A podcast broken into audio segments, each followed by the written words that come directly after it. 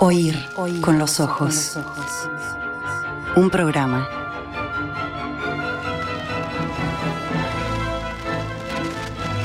Bajo los efectos de la lectura.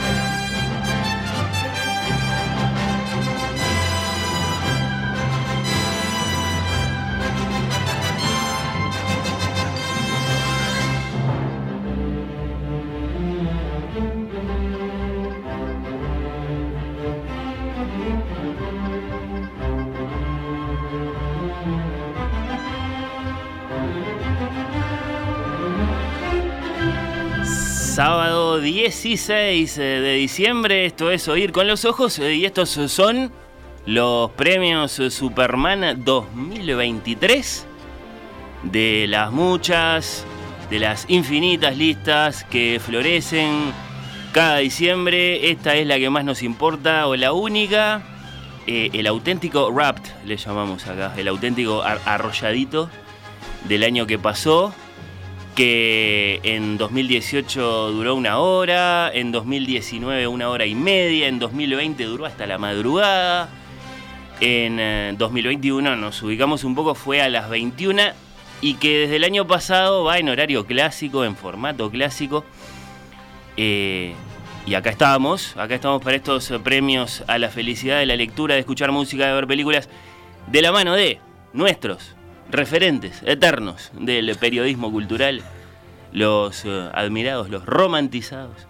Eh, María Pía Superviel, bienvenida, mujer de radio, mujer de medios escritos, mujer de universidad, maestrando en este momento. Bienvenida, bienvenidísima. Muchas gracias, muchas gracias. Eh, yo estoy muy contenta de estar acá, sobre todo no por ustedes dos, sino por el aire acondicionado.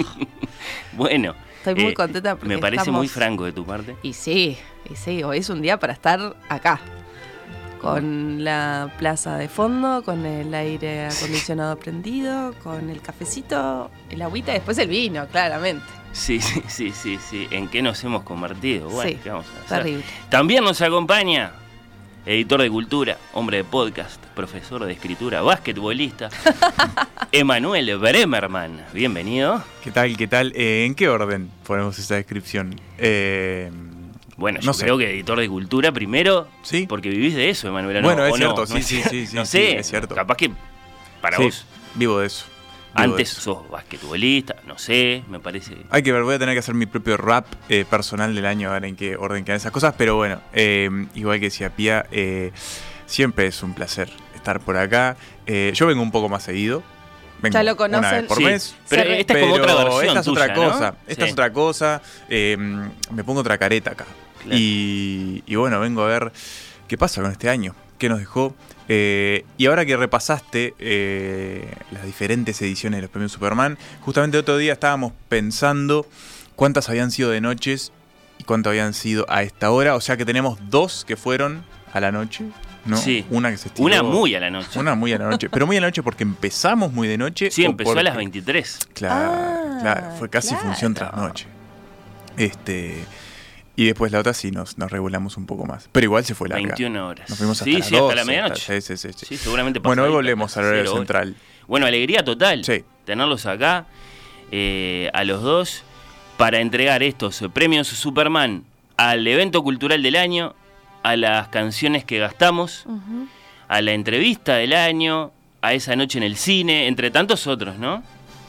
Por supuesto, los Superman son ante todo, después, claro, eh, claro premios lectores.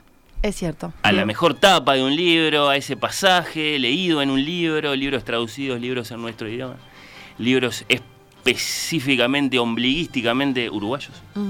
Sí, claro. Eh, Hoy discutíamos en la mañana porque en esto de nuestro gusto, eh, obsesión, fanatismo por las listas, hoy salió la lista de Babelia del país. La vi, la vi, la vi. De España, la estuvimos repasando y siempre, bueno, Manuel me decía claro, muchos españoles. Y yo le decía, y bueno, sí, está bien. Mm. Es lógico y creo que si bueno, también salió la lista de epígrafe hoy. Sí, sí, salió la lista de epígrafe. Con, muchos... La eh, newsletter este, de libros del observador que me encargo de hacer desde el 2020, ya estaba pensando.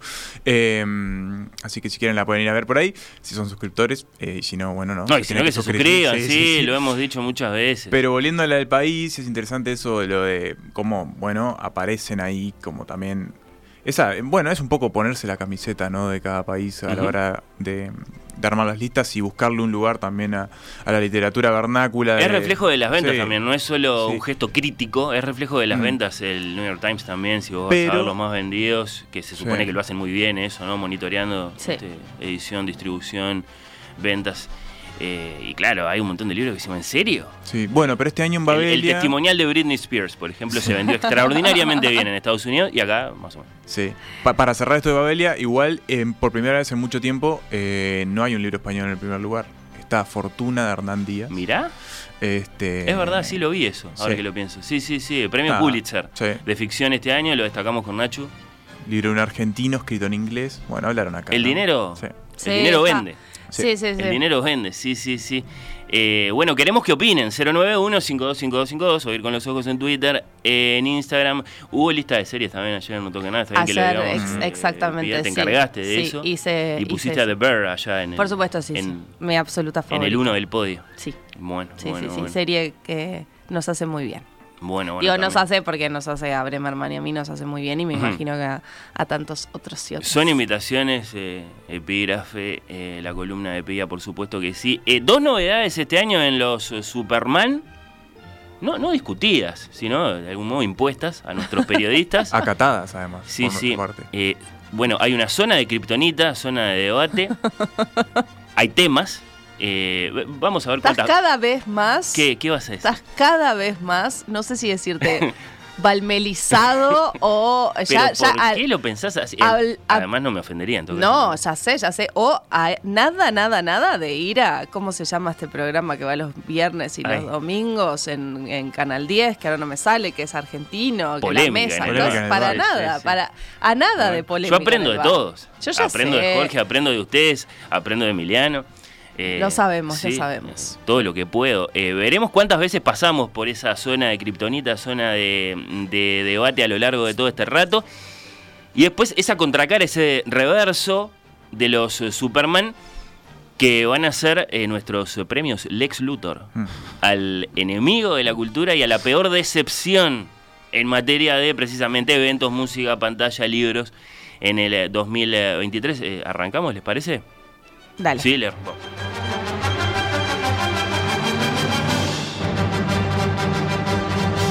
Superman al evento cultural del año. No sé en qué piensan nuestros oyentes cuando les digo evento cultural del año. Hubo respuestas por ahí, incluso mm, respuestas muy pensadas, ordenadas. Primero esto, después esto otro. Sí.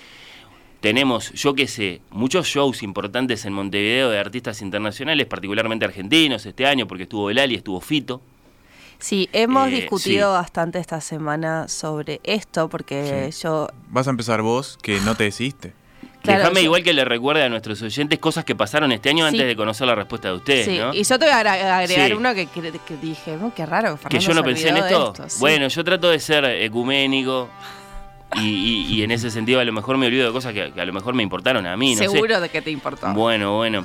Pero yo qué sé, eh, también vino The Cure, que fue un show que le gustó a mucha gente, que lo siguió mucha gente y tuvo muchas repercusiones, además mucha, mucha memoria sentimental inmediata. El otro día ya estaba todo el mundo emocionado como, mm. como si se tratara de un hecho guardado en el corazón y a lo mejor eh, lo era.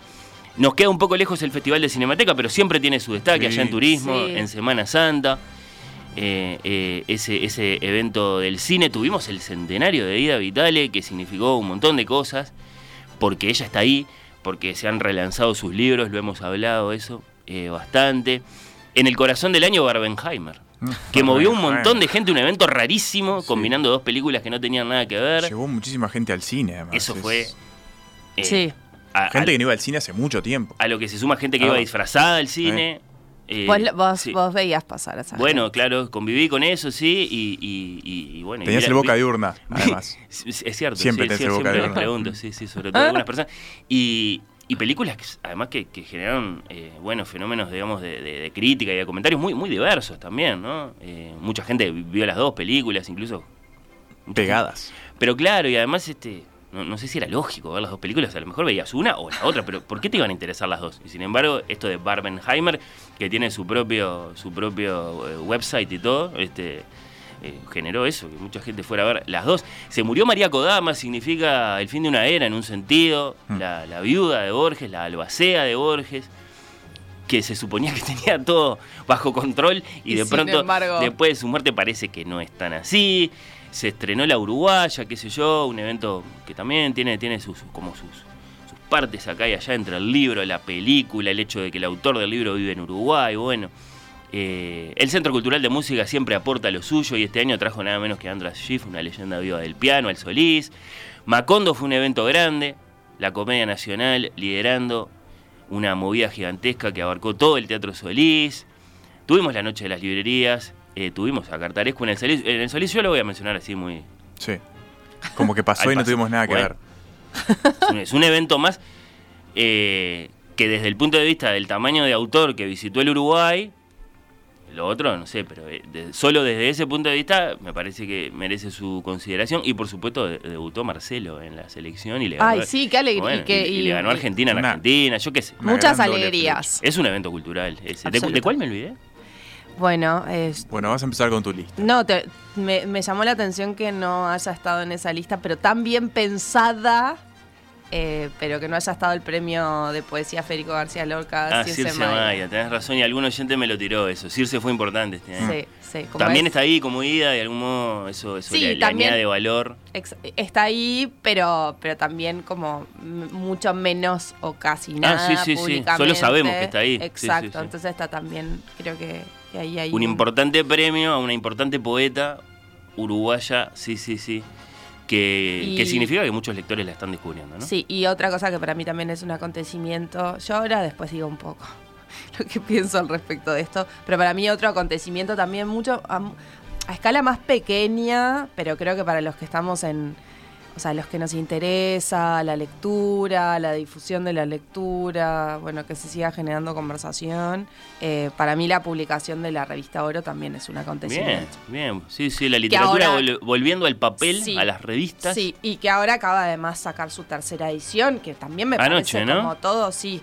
Anoche, eh, cada vez se pone más cheta, tengo que decir eso, Sí. porque ayer, ayer era en Polobamba, este, con el queridísimo Felipe Reyes a cargo de. Ah, sí, sí, que además claro, tiene un, texto de él, y aparte, además, él ayer se encargaba de poner la música, como lo hace habitualmente en, en el último piso de Polobamba, este lugar este muy, muy sofisticado que tenemos en, en, en Positos.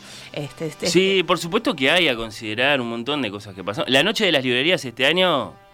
Sí, a eh, pesar de la lluvia igual. pero por, por Sí. eso mismo. Pero me acuerdo- Un evento derrotado que de pronto. Sí, me acuerdo mucho, este, justo en esa, en ese momento había algunos periodistas de investigación eh, de Latinoamérica en Montevideo, porque, mm, porque bueno, se estaba haciendo, se estaba haciendo un, un, eh, como una especie de ciclo al respecto, y estaba este periodista que se llama Oscar Martínez, que es un periodista salvadoreño, si no me equivoco.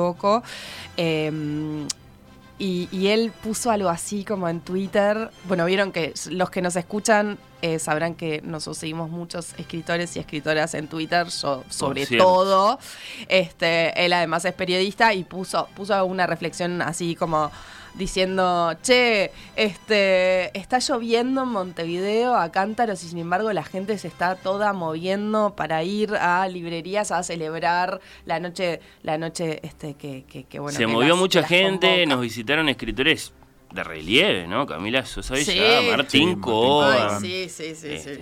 Eh, Sí, sí. Sí, sí. Fue una, hubo un buen line-up este año en la noche de Se está convirtiendo en un auténtico, eh, ¿cómo, ¿cómo lo llamaríamos? Li- li- libropalusa. Sí, Sí, sí, claro. Sí, sí. Bueno, María Luisa, que ya había aportado eh, los 100 de ida, Macondo, Circe y Fito en Montevideo, en ese orden, ahora dice, no nos olvidemos de la visita de José Sacristán este año. Bueno, nosotros no lo Uruguay. vimos, pero, pero entiendo que también fue un, como un Otro gran evento. acontecimiento. Bueno, pero ¿cuál es el evento Bueno, sí, cultural del sí, año? sí, sí. Pía, Eh, Emanuel, Emanuel, Pía. Empiezo yo que soy más concreto, porque Pía tiene... ¿Vos lo tenés claro? Yo tengo muy claro. em, Oro para. Porque, bueno, uno es, es, es uno de los que mencionaste, Fer. En realidad, voy a, voy a ir con una especie de combo, una especie de paquete armado y que voy a llamar. Le voy a dar el evento, el Superman, al evento cultural del año, a lo que, a falta de otra palabra o otra expresión, lo llamo el año de los extremos literarios, porque vos dijiste, para mí los 100 años de ida fue un evento muy grande. Movió mucha cosa. Eh, vimos un documental. El documental ya se había estrenado el año pasado, el documental de María Rillaga y de Vitale. Pero bueno, este año fue No, su claro, El año. encuentro con la gente fue este año. Eh, sí, sí. Bueno, lo dijiste, eh, hubo este, varias reediciones de su, de su, mm, de su obra, por ejemplo, en la Galatea, de, que bueno, Ah, ahora la Biblioteca Nacional recuperó esta imprenta, ¿no? Eh, tan eh, importante para la literatura uruguaya. Eh, se recuperó Luz de la Memoria, su primera publicación. Tuvimos palabra por palabra, El Mundo se hace mundo, estuario. Hubo festejos sobre los 100 años. Me parece que fue como un- un- una pieza clave. Y sobre todo porque la tenemos ahí, ¿no? Sí, Ahí sí. dando entrevistas y bueno, esto quizás vuelva más Leyendo sus adelante. poemas en público. Interactuando. eh, nada, me- Firmando libros, no te puedo explicar. y es muy Eh, impresionante eso. Tiene nivel 100 años. rockstar, O sea, sí, nosotros sí, sí. seguramente no lleguemos a los 100 años. Los tres que estamos acá. Eh, creo que los tres que Bueno. estamos. Bueno, capaz que sí, pero no sé. se sabe. Nunca se sabe. Pero me parece importante destacarlo. Y le decía que, que, que el premio es al año de los extremos. Porque si tenemos a Ida Vitale con 100 años, en ese nivel de, mm, de exposición, de, de- de- de lugar, de preponderancia. No quería dejar eh, de lado eh, la presencia o el, o el salto, Ah, la que- aparición del otro extremo de este año de la literatura uruguaya, que fue la, la aparición, este, digamos, este, contundente de Tamara Silva, Bernachina, eh, con, con su primera obra, Desastres Naturales, una autora que tiene 23 años eh, y que se llevó, eh, no sé si quizás por primera vez, dos los dos Bartolomé Hidalgo, o dos de los Bartolomé Hidalgo más importantes, que son el Revelación y el que se entrega a narrativa, con su primera obra. Y que eh, en los últimos días yo he estado bastante pendiente de lo que ha estado pasando en el, en el resto de Latinoamérica. Que hay que decir que, que- que se acumulan de un modo muy auténtico esos premios porque el de narrativa se lo da un jurado Sí, y el otro es. y el otro se lo da la propia cámara. propia ¿no? cámara, sí. Eh, si no, no hay coordinación. Fue, fueron dos reconocimientos simultáneos muy, muy, muy, muy meritorios. Y muy merecidos además para, para un gran libro que, se, que sale este año, que además está teniendo Por la juventud de Tamara. ruido eh, afuera, ya, de fronteras. Esto eh, se puede comprobar con una pequeña búsqueda en internet. O sea, el nombre de Tamara apareció en 2023 y me parece que vamos a escuchar mucho de ella. Y me parecía interesante traer esto, ¿no? En el mismo año que Sí, Ida sí, cumple sí. 100 años, está allí.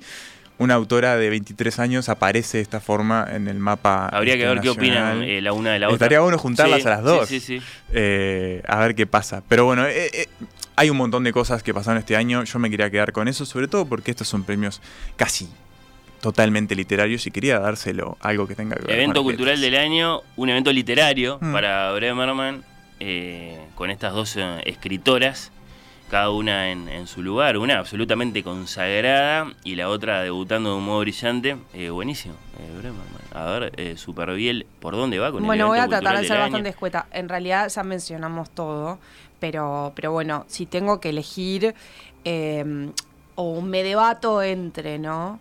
También es como esta cuestión del evento cultural del año eh, siempre tiene que ver con eh, lo masivo, o en muchos casos tiene que ver con lo masivo.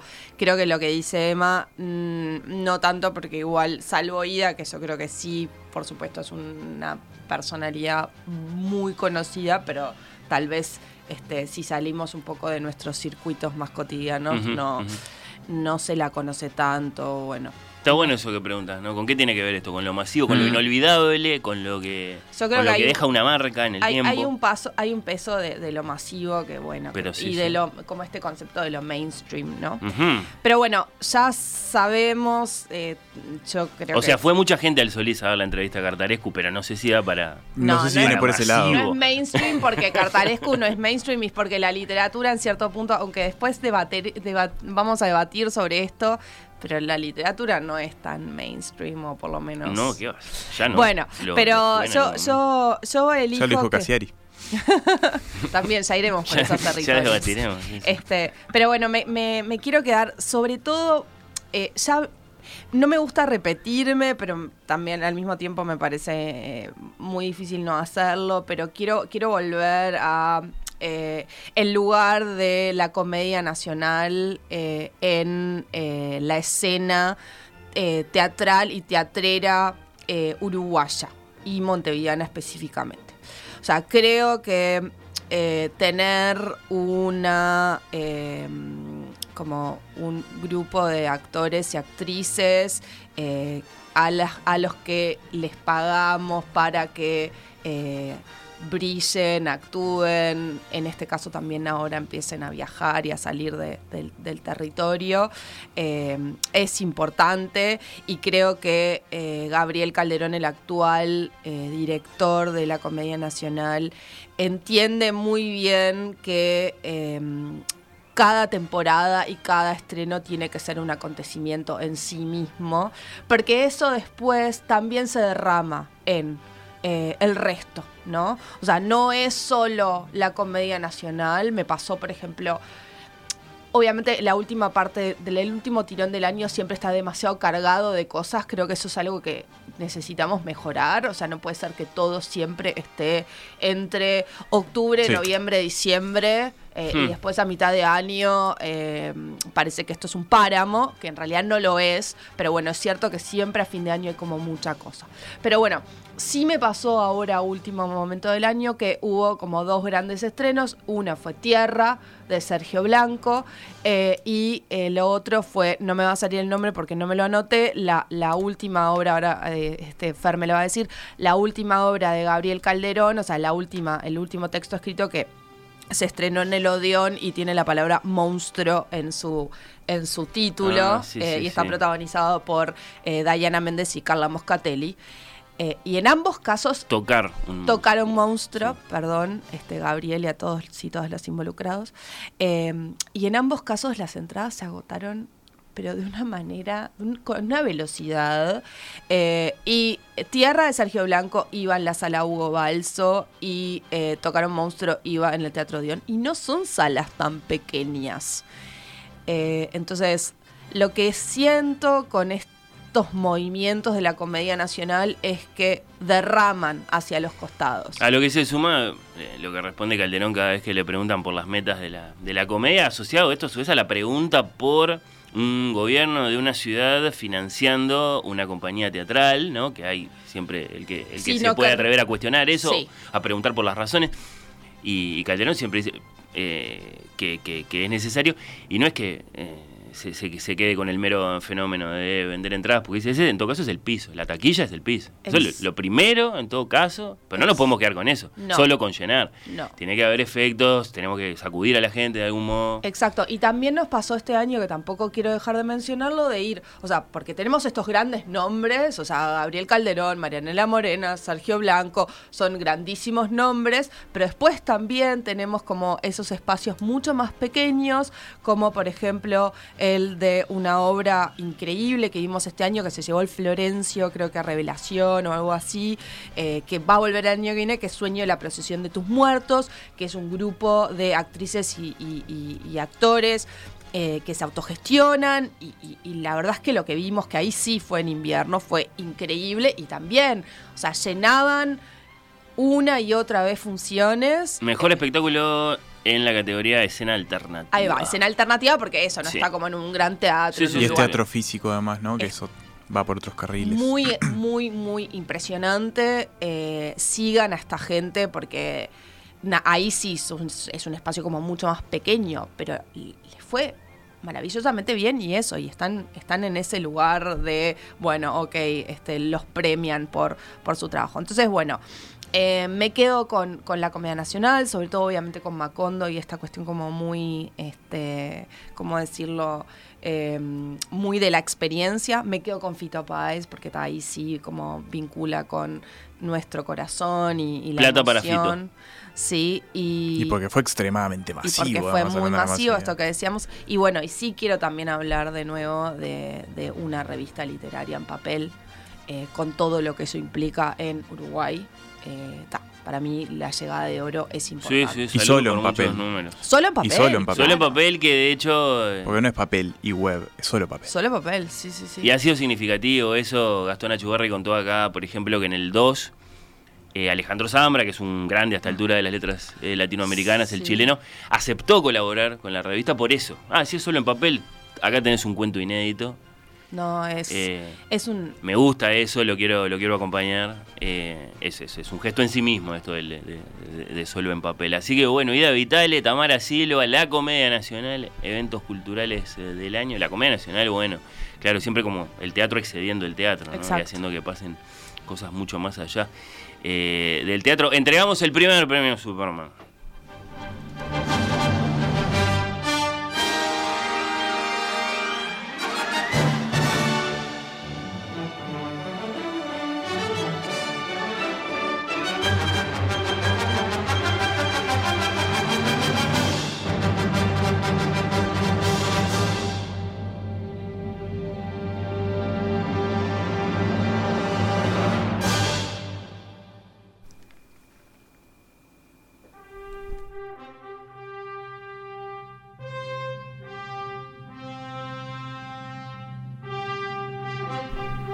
El segundo premio Superman que vamos a entregar en este sábado 16 de diciembre de 2023 de la mano de Pía de Emanuel es el premio Superman a esa voz, a esa pluma que nos acompaña. Esto, esto lo tomo un poco de cosas que te conozco a vos, Pía. Eh, de, esa, de esa forma de, de- de- de- seguir lo que alguien escribe, lo que alguien dice y que evidentemente excede lo, lo literario, lo periodístico, lo combina todo y, y hay como una categoría ahí. Hay, sí. hay esa, esa, esa persona de, de- de la que vas a ver qué tiene para decir en un momento, en otro o a lo largo de todo el año constantemente, en las redes, en artículos, en la radio, en un podcast, por supuesto también en, en libros, que ahora eh, hay autores que publican dos o tres libros por año. Podría ser Byung Chul Han, ¿no? Esa voz que nos acompaña. Sí, sí, Sa- sí. Te encantaría, Que- te encantaría. que- claro, eh, eh, eh, si, si viviera en Uruguay hubiera sacado el libro sobre la sequía, hubiera, claro, es así. Ah, fue este, ¿no? la sequía, fue este año, me he olvidado. Sí, sí, sí. Este, ¿no? Evento cultural del El evento año. cultural del año nos Eh, quedamos sin agua. Eh, hubiera hecho el, el- el ensayo sobre el caso astesiano, seguramente lo hubiera Seguro. hecho también Byung Chul Han. ¿Qué habría bueno, escrito de Marcet, Byul Chun Han? Eh, bueno, hubiera reflexionado ¿Qué hubiera escrito de la entrevista sobre, sobre, por ejemplo, eh, periodismo e ilegalidad. Yo pienso que hubiera reflexionado sobre eso. ¿no? ¿Qué Sí. hacemos con él? ¿Lo entrevistamos a este hombre? Hmm. ¿Vale la pena Bueno, considerar su testimonio? Me imagino bueno ese libro de alguien Byung Chul. reflexionara sobre eso de manera Bueno, seria, ¿no? por ejemplo, Byung Chul. ¿no? Sí. Eh, pero ustedes me dirán eh, a, a- a quién, a quiénes, a, a qué le van a dar el Superman a esa voz, a esa pluma Mm. que nos acompaña. Que empiece mm, Pía, que yo empecé el otro. Bueno, eh, yo me voy, a, voy a quedarme con dos personas que me ayudan a pensar. Eh, este, es- estos premios Superman vienen con mucho sesgo, quiero avisarlo desde ya. y Como no todos los premios. Sí, pero particularmente sesgados hacia Argentina, que ya saben, eh, ya sabes, ustedes dos, eh, Emma y, y Fer, que tengo especial predilección, pero bueno, est- este año no sé por qué se me fue todo para ahí. Pero, pero ¿Le bueno, vas a dar el premio a Milei? estaba pensando justamente en eso, pero lo voy a mencionar en este momento. Eh, para mí hay dos personas que, que me ayudan a pensar con, con- de maneras distintas. Eh, una es, es Victoria de Masi. Victoria de Masi es periodista del diario.ar. De hecho, fue la que cubrió toda la campaña de Milei. Eh, de Masi eh, a ella la pueden seguir en eldiario.ar, pero además particularmente hay algo que a mí me gusta mucho que ella hace, que es un newsletter quincenal que se llama Gracias por venir, que es una reflexión sobre eh, el oficio del periodista eh, y de la periodista. Y por eso yo previamente decía, bueno, la verdad es que nos vendría bien tener acá una pequeña reflexión al respecto. Una pequeña no, una buena reflexión, una reflexión que va más allá de la opinión liviana de me gusta, no me gusta, creo que estuvo mal, no me... ¿Ella también siguió el, juicio de los rugbyers o lo estoy confundiendo con.? No, Sí, sí, la es sí. ella. misma. Sí, sí, y escribió sí. cosas de eso espectaculares. Sí, ella es Día a día, hora a hora incluso. De verdad, si pueden ir Fue a la, la carrera del juicio de los rugbyers. Exactamente. Sí, sí, presenció las audiencias, testimonio a testimonio. sí. La pueden encontrar también en, en X. eh, a mí ella me encanta y siempre, siempre me, me, ayuda. Me- Y Dijiste en X y me quedé pensando a qué te estabas refiriendo. bueno, y claro, en eh, X, en sí, sí, X Twitter. Bueno, el ex Twitter, ¿no? Ella dice las cosas como hay que Eh. decirlas, no, no está desactualizado como nosotros. Y después también es un premio compartido eh, junto con eh, Fabián Casas, el, el escritor, poeta, este, sobre todo escritor y poeta argentino. Eh, a Fabián Casas lo sigo en dos lugares, también en su columna de los sábados, el diario.ar. Eh, pero este año me endulcé mucho, este año y el año pasado, con el podcast que él tiene junto a Marina eh, a Marina Mariach, que también es, es poeta y escritora argentina, que se llama La Inquietud. Eh, yo no tengo demasiadas certezas de que, de que este podcast siga estando porque lo bancaba el Ministerio de Cultura, que ya sabemos que es- no existe más, ¿no? No como tal, se convirtió en una Una secretaría, secretaría. desde el pasado 10 de diciembre cuando asumió el nuevo presidente. Exacto. Entonces, bueno, Y- podrán escuchar y lo hay que mucho recorte, sí. Bueno. Pero, pero él, el, el podcast que él hace con Marina me, me gusta muchísimo, muchísimo, muchísimo. Así que voy con Victoria ellos. dos. además, sí, Fabián Casas, esas voces que nos acompañan, Mm. claro, semanalmente, ¿no? O sea, Sí, que yo los voy a buscar a veces cuando necesito salir un poco de- del delirio semanal. Digo, a ver qué escribieron sí, o sí, en sí. qué andan. ¿Cómo reaccionaron a tal asunto? Exacto. Vos tenés eso, Bremerman, ese Ah. gesto también de ir a buscar esa, esa, esa voz que, como dijo. Pía, te ayuda a pensar. A mí este premio me, me costaba me costaba mucho porque eh, no lograba como identificar esas voces porque, no sé, no, no suelo apegarme mucho a, a, no sé, firmas, podcasts, o, eh, o no al menos en el día a día. Pero charlándolo con la señora Superviel me hizo darme cuenta de que sí hay voces presentes en mi vida diaria a las que no me das cuenta estaban Siempre allí. hay, y de hace mucho tiempo además, y es muy raro que nunca los haya mencionado. ¿Sabés en cuál es este otra lugar. forma de, de decirlo? Ella dice, me ayuda a pensar.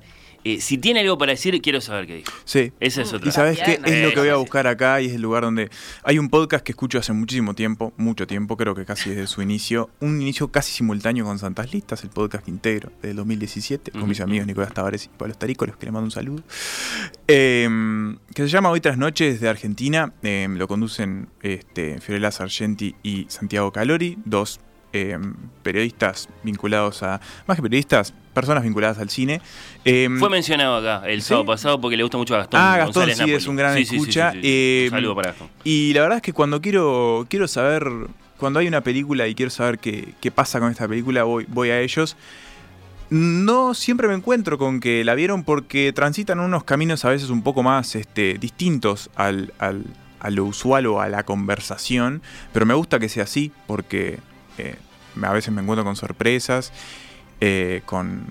Y sobre todo hay algo que, que me gusta de ellos es que tratan de romper con, y, y eso es a veces lo que nos encontramos en, en- en la, en el mundo del hoy, que la conversación es una, eh, que las opiniones son van en una dirección, a veces es difícil como escaparle a, como al flujo de ese tipo de cosas. Pensemos en el Barbenheimer, por ejemplo, no se Mm. podía salir. Barbenheimer en un momento. Y si escuchabas otras noches salías y encontrabas otras cosas y, y a mí me, de Misión Imposible No. en ese momento. no, pero hablan mucho de terror, que es un género que a mí me encanta. Eh, pero bueno, eh, la verdad es que, que a mí me los escucho hace muchísimo tiempo y, y- y estoy todavía ahí. prendido. tras noche. Y es creo que el único podcast al que soy Mirá. especialmente fiel. Después fluctúo mucho. Eh, dejo, abandono cosas, este, retomo, pero a ellos semana a semana estoy ahí. El así que- algoritmo no sabe qué decirte. no, y después otra voz más. que la quiero rescatar. Bueno. Una voz cinematográfica. Que casi que nací y estaba ahí, con películas como E.T., Jurassic Park, y tengo casi 30 años, y una de mis películas favoritas del año fue una película de ese señor, y es el señor Steven Spielberg. Ah, Así que bueno, es de ahí, El- es una el voz, propio creador de me acompaña, películas. Y, y bueno, nada, también lo quiero rescatar. Eh, así que está bien, está bien, sí. No, no, no lo había pensado desde ese Un punto de vista, pero es perfectamente válido. Un podcast y el Rey Midas de Hollywood. Sí, sí. Que también nos acompaña, también nos ayuda a, a pensar. Siempre con ese niño protagonista. Sí, sí, sí, sí. Eh, ese toque sentimental. En este caso, muy este año, muy apegado a sus propias raíces Sí. y vínculos con el cine. Que tal vez no sería lo que es si no fuera por este otro señor, Sí. por favor.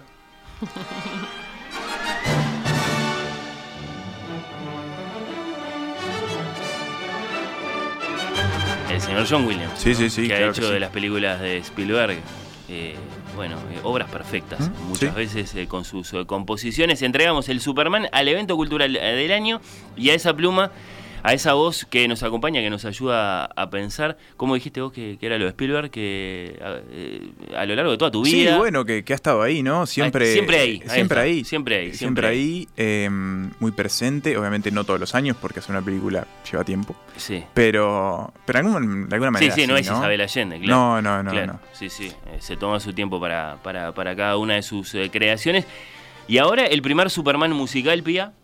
Sí, La canción que gasté eh, en, en 2023, eh, dos cada uno, ¿no? Quedamos Sí, en dos, eso, dos, dos. cada uno. Eh, muy- eh, sé que es difícil. Ustedes Yo traje muy- muy canciones de melómanos, 2023, los dos. no se pía. yo no traje No, canciones. la categoría es canción que gasté. Puede ser una canción de los Beatles. Ah, bueno, también tuvimos un- mucha un discusión sobre ese tema. Sí. Sobre ese tema, si tenía que ser sí o sí, a pesar de que es algo que vos siempre. Quedará para el backstage. Bueno, perdón. No, Bueno. no. Canción que gasté es canción que gasté. Canción la que, gasté, sea. Eh, yo elegí eh, Stonecatcher, que es, es una canción que compuso eh, Marcos Manford, que es un señor que me gusta un montón. Que ¿Cómo es el título de la canción? Stonecatcher. O sea, eh, Una persona que agarra, que agarra piedras. me sí, el, catcher es un poco el que las ataja, ¿no? Sí. Sí, Con un, con un guante Sí. incluso. sí. Sí. Le, le tiran las piedras y las agarra en el aire. Ponele. O, o se cubre de, El lo- de las, de, las, de las pedradas, claro. Habría que ver cómo, cómo lo interpretamos. Eh, bueno, entonces, esta es una canción de. eh, a ver, ¿cómo se llama el disco? Vengo muy poco seria No hoy. importa, No eso, ese- importa. eh, eso ya, ya, ya no es así en la radio. Pero lo que pasa Mm. que fue como. Debutó como, como un, un. este O sea, debutó sola la canción en su momento.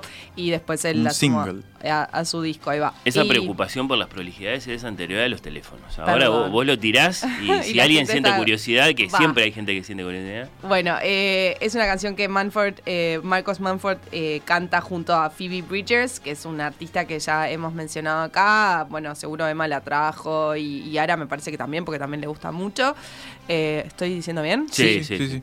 Y, y bueno, me, me lleva a lugares eh, muy agradables. Entonces, ¿Y qué significa para, para un contexto? de repente hubo un periodo del año en que todas las mañanas camino a no sé qué. tengo, no ¿Cómo soy, es? No soy tan, No. no. no, soy tan así. Lo que me pasa cuando una canción me gusta mucho es que por lo general la escucho una y otra vez, pero seguida, Ah, seguida. termina y la- termina y de nuevo, termina y de nuevo. Y también me sucede que me gusta como compartirla. Por ejemplo, me acuerdo que se la mandé a Emma en su momento, que no la conocía. Eh, y también incluso se la mandé a una compañera de trabajo que, bueno, su, su pareja es músico. Entonces le dije, a ver, mandale, capaz que le gusta. Bueno, como generar ese tipo de, de- de rutinas.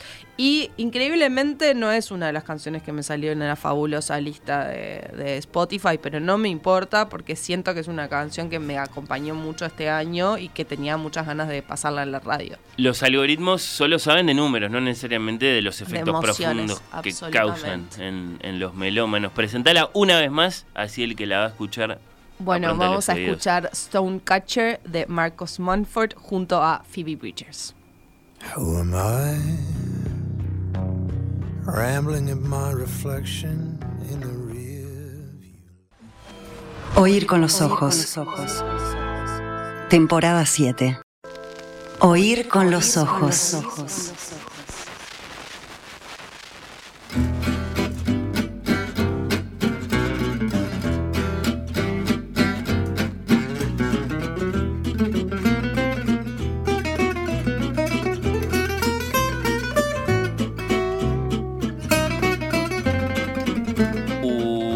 Esperando atentos con lápiz y papel, con notitas del celular y decidiendo lecturas, decidiendo regalos, ítems en listas mientras escuchan los Superman de 2023? Bueno, sí, pero por otro lado hay que saber a dónde ir en busca de esa obra maestra elegida de acuerdo a las valoraciones de, nuestros periodistas. Y claro, lo que tiene Jaramusa es que en estas semanas de fiestas y de, y de calor, miércoles, jueves y viernes está abierta hasta la medianoche. Podés ir incluso borracho después de la fiesta de la oficina. Y todavía no cerraron. Están abiertos, tienen los libros, eh, te atienden allí. Ayer había paella. Bueno, claro, además después está la parte gastronómica. Sí, sí, sí. Prenden el fuego, hacen paella. Eh, es un lugar muy, muy, muy, muy tentador. Y por lo demás, si pasás por la tienda, ellos le llaman así la tienda, eh, te podés llevar alguno de los especiales navideños de la cocina de Escaramuza, que ciertamente es una gran cocina. Esto es eh, panetones, a mí me gusta mucho el, panetón. Sí. Eh, no se rían, a mí me gusta mucho. A mí me gusta mucho también. Me como lo específico, ¿no? Te gusta mucho el panetón, el no panetone. el inglés. Pero bueno. Es muy rico el panetone. Bueno, porque hay cosas que me gustan mucho como el panetone y, y, cosas que me gustan un poco menos como las galletitas de jengibre que están un poco fuertes pero vienen con eh, decoraciones, así son arbolitos o son medias eh, para poner en la chimenea a la manera eh, americana, qué sé yo. hay turrones, mantecoles, bueno. Eh, los pedidos de la tienda en escaramuza.com.uy o vía WhatsApp escribiendo el 091-665-568. Repito, 091-665-568 para retirar en la propia tienda o para que te lo manden a tu casa si estás en Montevideo sin costo de envío. Escaramuza, por supuesto, Pablo de María, entre Hecho Arruga y Canelones. Un abrazo muy grande para Agustina y para Sol que siempre nos están acompañando. Feliz Navidad para ellas. Oír con los ojos.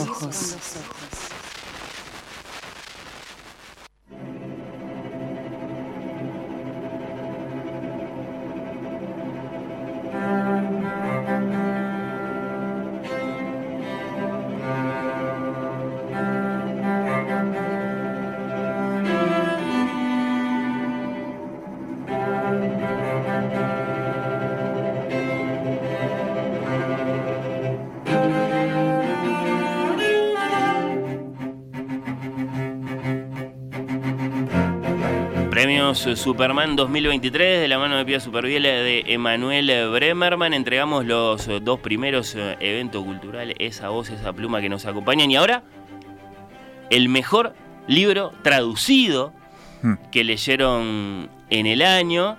Eh, es grande esto, ¿no? Puede ser de muchas lenguas. Sí. cada vez más se traduce literatura de las latitudes más diversas a nuestro idioma. Hay muchas editoriales.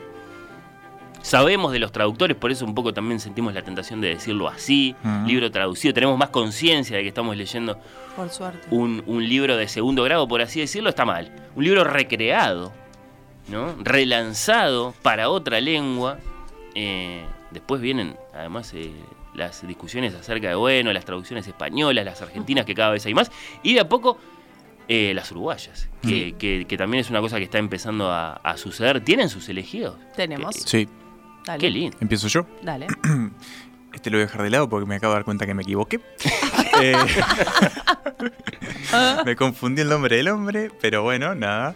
Este, va por ahí, queda por pero lo hubieras considerado igual. ¿Querés que lo, lo menciono? Como en, lo como, en, como en Santas Listas cuando yo hablé de una película de James Ivory. Sí que no era de James Ivory, pero que yo la vi pensando que era. Bueno, y bueno, de algún modo eso la hace de James Ivory. Lo menciono, cierto. gran episodio ese, gran episodio. Muchas eh, gracias, Desde el punto de vista de la alegría eh, que sentí mientras estaba ahí, sin duda. Em, lo menciono rápidamente. Eh, era Dios duerme en la piedra, el último libro del estadounidense chileno Mike Wilson. Que. ¿Es traducido? No es traducido, escribe en español el hombre. Me acabo de dar cuenta de que. ¿Por qué traje esto si escribe en español? Lo acabo de recordar. Pero bueno, eh, me encanta Mike Wilson. Eh, es, es, un gran escritor. y este, en el año que murió Cormac McCarthy Wilson sacó su novela más macartiana de todos, siempre obviamente muy parado en esa literatura tan rara y experimental que, que hace él, eh, un western eh, vinculado a sectas y a una especie de apocalipsis eh, desértico que me fascinó. Pero queda de lado porque lo escribió en español. Pero. Él, él vive en Chile y escribe desde hace mucho tiempo y escribe, escribe en español. Pero el libro que elegí traducido, dejando de lado Adiós duerme en la piedra, de Mike Wilson, es uno que me cayó de sorpresa. Bueno, no bueno, tenía idea quién era. Eh, la autora El elegido. no tenía ni idea de que, que era este libro. Simplemente me llegó un ofrecimiento de entrevistarla porque pasaba por Ah, porque acá. Estuvo acá esta señora. Y me sí, dijeron, sí, sí, te arrimo sí, el sí. libro y te fijas. Y dije, como decimos muchas veces en el periodismo, y dale.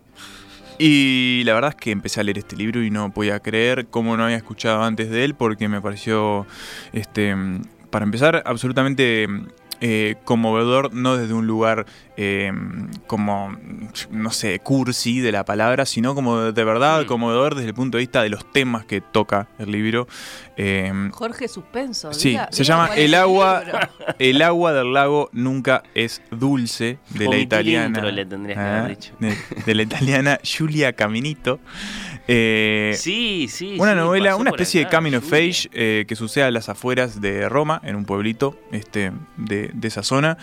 Y bueno, en, en- esta novela confluye un montón de cosas, de la crisis de vivienda que hay en Italia, este, a la falta de perspectiva para un una generación entera que se siente como totalmente abandonada por, las generaciones anteriores y por el Estado. eh, todo eso se mezcla con la historia de un adolescente que tiene que, crecer en medio de una familia que está devastada por la falta de empleo y todo lo que eso significa, la falta de, expectativas y perspectivas para avanzar y progresar. Este, y la verdad es que yo quedé muy, muy, este, para empezar, eh, como, como eso, como conmovido con, con la escritura de Caminito, que además tiene algunas escenas impresionantes. Y es un libro que recomendé muchísimo este año y en todos los casos eh, funcionó. Me dijeron, la verdad, que, que, que ¿Te animás a leer el, el título original en, ita- en italiano? Ah, a ver, vamos a para, buscarlo, Y para mayor destaque no. del carácter traducido. Aparte, de si este algo, si algo me sale bien a mí son los despacito. idiomas. L'acqua del lago non è mai dolce. Precioso. Qué bien que lo Que dije, en nuestro ¿no? idioma se convierte en. El agua del lago nunca es dulce, editado por Sexto Piso, una editorial muy linda también que me gusta mucho. ¿Y qué onda, Julia? Julia, muy bien, muy Bien. bien, muy simpática, eh, muy, muy interesada en estos temas que tienen que ver con eh, el problema del trabajo en, en el mundo del hoy. Eh, bueno, esta cuestión sobre lo imposible que se está haciendo vivir en determinadas capitales grandes del mundo, sobre todo en, en una tan caótica como Roma. Y nada, eh, para mí es un librazo. Muy cansada de los turistas, eh, Julia. Sí, sí, Sí. muy cansada la Basta. turista. Basta. Muy cansada. Aún así, eh, le gusta mucho Roma. Pero. Como a Rafael Mandresi, a quien le mandamos un abrazo. Pero bueno, Sí, Sí, sí. ese es ya mi libro. Está, ya está, ya está Llegó en Uruguay. Llegó ayer. Ya hablaremos de eso porque hay promesa para este lunes. Sí, sí, sí. Pero estamos en libro traducido. Sí. Pía tiene el suyo muy, muy señalado, me parece. No sé bueno, si que va a leer un eh, pedacito, esto es un- la, historia de las trampas se llama, porque, bueno, Emanuel trajo dos, uno se equivocó, por supuesto, por supuesto ya, ya lo dijo, eh, y yo también traje dos porque son como dos lecturas distintas. Primero sí traje el del 2023, o sea, la- el libro traducido de 2023, que es eh, B13 Crónica Judicial de Emanuel Carrer. Ya hablaron eh, acá en, en- en Oír con los Ojos sobre este libro. Eh, yo tengo una especial predilección por eh, Carrer. eh, es un francés que me gusta mucho, aunque también tú- tiene momentos en que me hace enojar porque debe ser Hmm. una personalidad, debe ser una persona con muchas particularidades y eso a veces este, se, se puede este, incluso leer en, en las páginas que escribe. Pero bueno, acá eh, vuelve como a lo mejor de lo mejor de él, que es cuando se mete a, a ser periodista. Eh, él, en realidad, su base es el periodismo, después se convirtió en este gran nombre de las, de las letras francesas. Y Con también- algún berretín de historiador, siquiera por hijo de historiadores, ¿no? Este, sí, sí, sus lances con la historia rusa, por ejemplo. Absolutamente. Sí, sí, Y, bueno, lo que, lo que se ve que en algún momento estaba como particularmente, este, no, no quiero decir que aburrido, pero se ve que quería volver un poco al periodismo y lo que hizo fue escribirle a sus editores, o uno de sus editores en l'Obs, que es l'Observateur de, de el medio francés, y le dijo, che, tengo ganas de meterme como en una historia. Eh, primero lo hizo con, con- otro tema y después lo que sucedió es que se venía el juicio de los atentados eh, de París eh, y dijo, bueno, ok, perfecto, me voy a, me voy a dedicar a cubrir esto. Para el diario, estos son, estos son textos que después se tradujeron, se tradujeron al español, se tradujeron al inglés, se pudieron seguir en su momento este, con, con periodicidad en estos, en estos Iban saliendo, sí, por ejemplo, en el País de Madrid. ¿no? Exacto. Y después creo que también eh, se publicaron en el Guardian, que es algo que discutimos alguna vez con Emanuel y ahora ya no me acuerdo dónde fue que se publicaron finalmente. No, porque vos también tuviste este momento que dijiste, no me Ah. acuerdo dónde se publicaban. Yo creo que sí, que fue en The Guardian. En Sí, The de Guardian sí, sí, era. sí, sí, sí, y también en un diario alemán. Eh, y, y bueno, lo que hizo este, Carrer después fue juntar todos esos textos. Por supuesto que no, en, en el caso de un libro no tenía el tema de la cantidad de palabras, se, podía, ex- se podía explayar un poco más. eh, y bueno, acá tenemos... Y acá tenemos. y acá tenemos B13 Crónica Judicial, que es una maravilla. Presenció las audiencias, bueno, Emanuel lo contó con mucho detalle. Mm. Este, profundizó en cada una de esas figuras, sobre todo en ese sobreviviente. Sí, Una de mis columnas favoritas del año. Bien. Bueno, Nada. Eh, hay categoría en los Superman a propósito de eso, Sí, por pero yo supuesto no no la a tu puedo cargo, elegir, ¿no? así que- Sí, sí. em, ¿Cómo, ¿Cómo se publicó en francés originalmente este libro? Pía? Es, es- es literal la, la traducción que, ver, que nos deparó el querido Jaime Zulaika, a quien supimos entrevistar en Oír con los Ojos, traductor de carrera al español. Creo, sí, se creo llama que sí, exactamente igual, Chronique Judiciaire eh, Muy bien. B13, eh, exactamente igual. Porque Así que- B13, el nombre Viernes le habían dado, 13 de ¿no? Viernes 13 de 2015. 2015. Sí, sí, sí, a de eso noviembre, alude. ¿no? Viernes 13 de noviembre de 2015. Aquellos hechos. Bueno, librazo. Y eh, después tengo, tenemos, eh, esto es algo que yo eh, tomé prestado de, de Manuel, que, que son como de Manuel no Carrer, em, sino de Hmm. Manuel Bremerman, Sí. que son estos libros que nos acompañan durante, durante el año. O sea, libros que en realidad vamos leyendo de manera lenta eh, y que por lo general en algunos casos son libros de no ficción, porque bueno, no es que hay que seguir un hilo conductor y Sí, sí, sí. eh, y en este caso no es un libro del año, es un libro de 2001. Es Wanderlust, una historia de caminar, eh, del caminar de Rebeca Solnit. Rebeca Solnit también, Emma la trajo el año pasado por... El año Una pasado. guía sobre el arte de perder. La sí. californiana. Sí. Eh, y, y también este libro tuvo la particularidad de que lo agarré como para ver qué tal, porque me había gustado mucho una guía sobre el arte de perderse, me había gustado muchísimo, me acuerdo que quedé como flotándome, ella me dejó como flotando y dije, bueno, a ver, quiero seguir. Y, y lo agarré y me acompañó durante todo el año. Es un libro sobre la historia del caminar, que a priori uno podría decir, che, no. Y sin embargo hay algo que nosotros damos muy por sentado y es que podemos caminar y sin embargo es algo que no se hizo siempre. No era que la gente, sí, obvio, caminaba dentro de eh, un espacio que podía ser una casa o bueno, después de la época que cuando había que había que cazar este para alimentar, pero pero las mujeres, por ejemplo, no no caminaron siempre. O sea, hay algo como Hay muchas etapas ahí, ¿no? Caminar et- con un rumbo y un destino. O y, caminar- Y de, y de pronto el descubrimiento de la posibilidad de caminar como una cosa en sí misma, que ahí aparecen los flanear. exactamente. Eh, sí, sí, sí. Bueno, toda esa historia, de verdad, me- a mí me resultó muy, muy cautivadora. Y, y Solnit es una mujer que escribe deliciosamente bien. Es muy buena Twitter. es muy importante porque estamos además en la categoría libro traducido que te tengas un instante en el título del libro Pia que está en alemán. Eh, el libro está, o sea, sí, el, El- Wanderlust, Wanderlust. es, es Claro. en alemán, pero después es eh, una historia del caminar que también se, se reproduce exactamente igual porque es a History of Walking. Sí. Este es un libro que publica, nos llega a nosotros en español. Acuérdense que Rebeca Solnit en realidad nos llega a nosotros tarde a traducida al español. Es una mujer que escribe desde hace Ah, bueno. décadas, pero nos llega tarde. Sí, creo que lo primero fue Los hombres me explican Me cosas. explican y a partir cosas que eso- publicó Fiordo, exacto.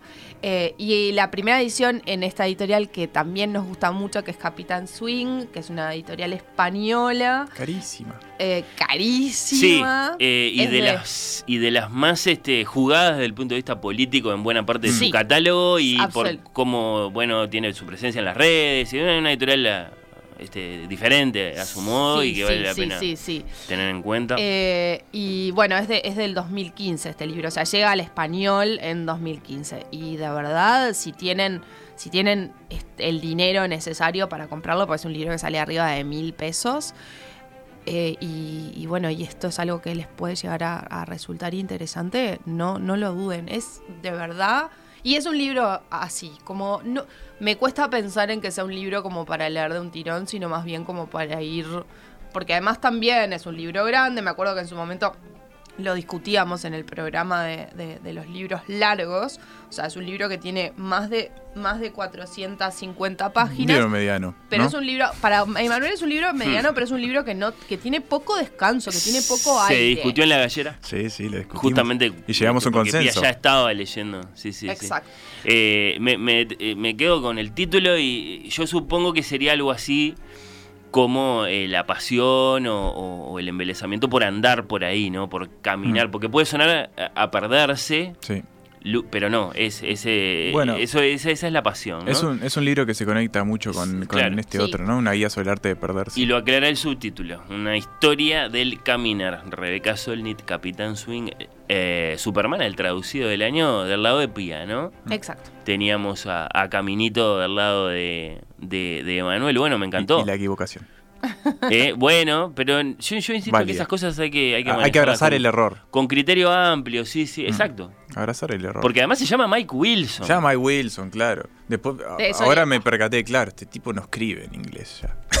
Eh, claro, ha pasado en el, en el deporte que aparece uno Sí, que sí, se sí. llama, eh, no sé, se llama eh, Jorginho, se llama brasileño. No, nació este, en Villa Pañuel. Bueno, de acuerdo. Este, esas cosas eh, suceden. Superman, a ese pasaje Sí, voy yo. leído en un libro, esta es la parte del programa en la que aparecen volumencitos con papelitos amarillos, con señaladores, con boletos eh, del tranvía. O, con esto que te encanta, que, es, que, que es eh, todo, Uy, todo no, doblado no me gusta. no, no, no. O Es el- como yo que traicioné a la patria y dije el libro es muy grande para traerlo. Metiste un lens. Y metí, un, metí una foto para leer. Una foto, Manuel, pero tenemos herramientas mejores a esta altura. Bueno, ¿Sabes que creo que mi celular no? no, No, pero bueno, no, lo eso es- podés es otro este, tema. convertir en texto editable muy Sí. fácilmente. Bueno. Bueno, empiezo yo porque Pía hablaba de libros que nos acompañan y hay un libro que, que si bien lo, lo agarré de forma esporádica, estuvo ahí durante todo el año para mí, eh, que es eh, Diarios y Cuadernos de Patricia Highsmith, un libro que habló eh, Nacho Mardero, Sí, creo, sí, si no me equivoco, sí, sí, en el programa. No me- Hablando de libros largos. hablando ¿no? de libros largos, ¿no? Es un libro que creo que pasa las mil páginas. Y hablando de ir de, de un extremo al otro, lo contó Nacho muy bien, eh, de una privacidad muy, Sí. muy, muy, muy celosa Sí. a lo largo de su vida, Mm. Patricia Highsmith. Ah, de pronto, ahora que ya no está entre nosotros, miles de páginas de intimidades. Sí, sí, sí, intimidades este, eh, muy íntimas, vaya la redundancia. Sí, sí, sí. Eh, bueno, es un libro esto que estuvo durante todo el año junto a mí. Y La creadora de Carol, de Mr. Ripley, eh, de, de inspiraciones para películas de Hitchcock, etc. Sí, sí, sí, extraños en un tren, en fin.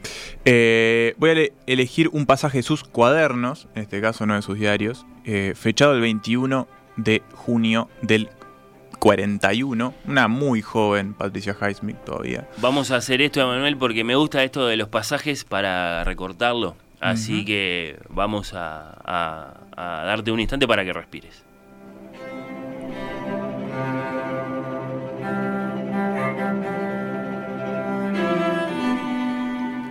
Nos gusta decir que es amor lo que buscamos la vida entera. O nos gusta decir que es fama. Pero no es ni lo uno ni lo otro. Es comprensión. Buscamos sin cesar otro corazón humano que podamos tocar y que toque el nuestro.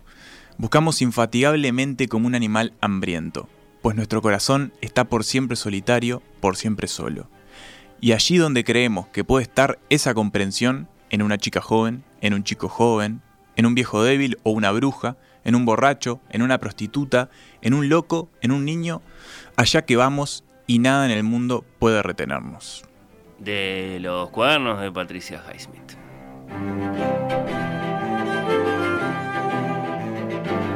Super bien. Bueno, em, yo traje un fragmento un poquito más largo de Nadadores Lentos, una escritura provisoria de Santiago Loza, hablando sobre etapas y ediciones preciosas. Eh, esta es una edición de ediciones documenta escénicas. Santiago Loza es eh, dramaturgo, es director de teatro, también ha incursionado en el cine. Hemos tenido la fabulosa fortuna de que sus obras vinieran a, a Uruguay. Hace relativamente poco vimos La Mujer Puerca con Valeria Lois. Espectacular. Estamos en Córdoba en todo momento ahí porque Documenta Escénicas eh, es una editorial eh, bueno, cordobesa. Santiago es la... Loza es cordobés. Ahí así está, que sí, capaz sí. que incluso. ¿Viste qué librito publicó Documenta Escénicas? Eh, El viaje inútil. De Camila Sí, de. Camila bueno. Sosa, también cordobesa. Y eh, también teatro, sacando de los, saliendo de los cordobeses, también tiene un libro este, que me regalaste tú muy generosamente. El de Forn, Juan Forn. claro, sí, sí, sí, el editor de las malas. Está, está- está todo, Todo está Sí, sí, sí. entrelazado. Pero bueno, eh, a mí me gusta muchísimo como escribe Santiago Loza eh, y este libro está todo, todo marcado. Eh, así que voy a empezar por acá. No tengo ninguna opinión demasiado firme. Mis estados anímicos suelen ser cambiantes. Soy de hacer muchos planes y abandonarlos de inmediato. Hace poco alguien cercano me dijo que tengo un organismo resistente y eso me alegró. Voy a cumplir medio siglo. Todavía espero lo mejor de mí. Ya no soy promesa de nada y tampoco confirmé lo que algunos esperaban. Me cuesta sostener el deseo en el tiempo.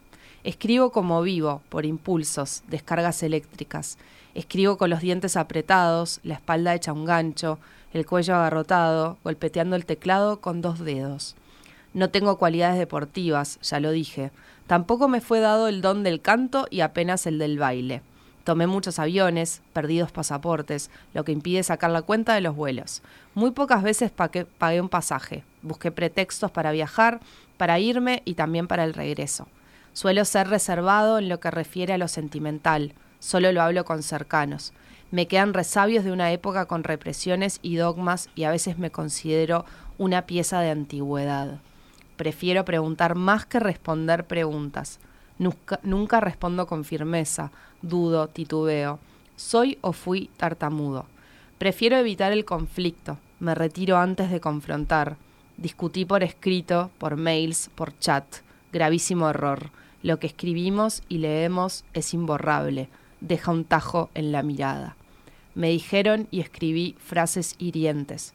Escribí mails fulminantes, llenos de bronca o dolor. Frases que tenían una contundencia que no tuvo ninguna otra escritura. Destruí con la palabra. No pude frenar. Escribí de más y después hice silencio. Me disfrazo de cada personaje del que escribo. Pienso que lo que definen como autoficción o autobiográfico es un fraude. Todo es un invento. Nada sucedió realmente. Nunca pude entender de manera clara qué es el realismo, naturalismo, surrealismo y otros sismos. Me lo explicaron mil veces. Leí de manera descuidada algunos clásicos. Hace tiempo que no miro películas que tengan más de 20 años. Era un cinéfilo incurable hasta que me curé. No espero que nada me deslumbre. Jamás intenté hacer una obra maestra. Una vez alguien escribió un artículo sobre las películas que hago.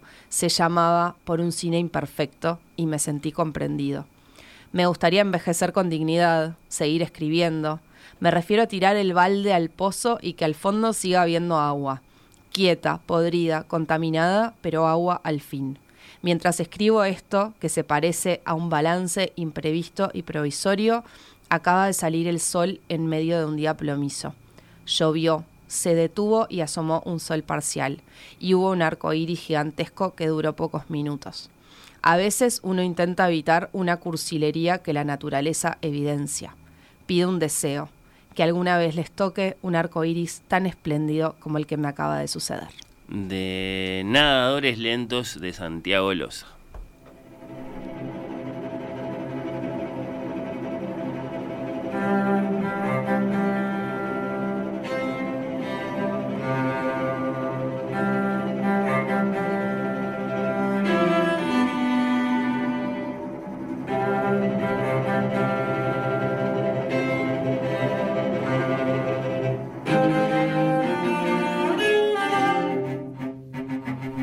Superman 2023, canción que gasté, Bremerman. Sí, yo voy por le los tocó a Pía, Sí. te toca a ti. ¿Y qué tenés para compartir? yo respeto el algoritmo. Si Spotify me dice que la canción Ah, que más bueno. escuché es esta, es esta. Y tiene razón, porque la gasté. La gasté, la escuché hasta de costado. Eh, es de este año, se llama Tantas Cosas Buenas de Él mató a un policía Mm. motorizado. Banda platense que pudimos ver, es una de mis bandas favoritas. La vimos en un gran show hace algunos días. eh, me emocionó mucho. Sacó un disco increíble, se llama Super Terror este año. Y esta canción eh, habla un poco de un mundo. Ellos escribieron casi todas las canciones Santiago Motorizado en pandemia. Pero la verdad es que en el panorama argentino eh, muchas de esas canciones podrían estar hablando del presente político actual y creo que esta es una de ellas. Eh, así que bueno, nada, es mi canción favorita del año. Tantas cosas buenas de El mató un policía motorizado y la escuchamos.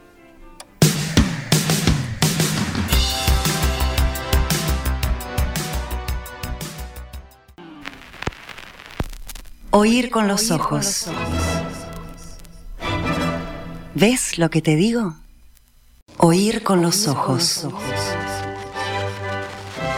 Un programa bajo los efectos de la lectura.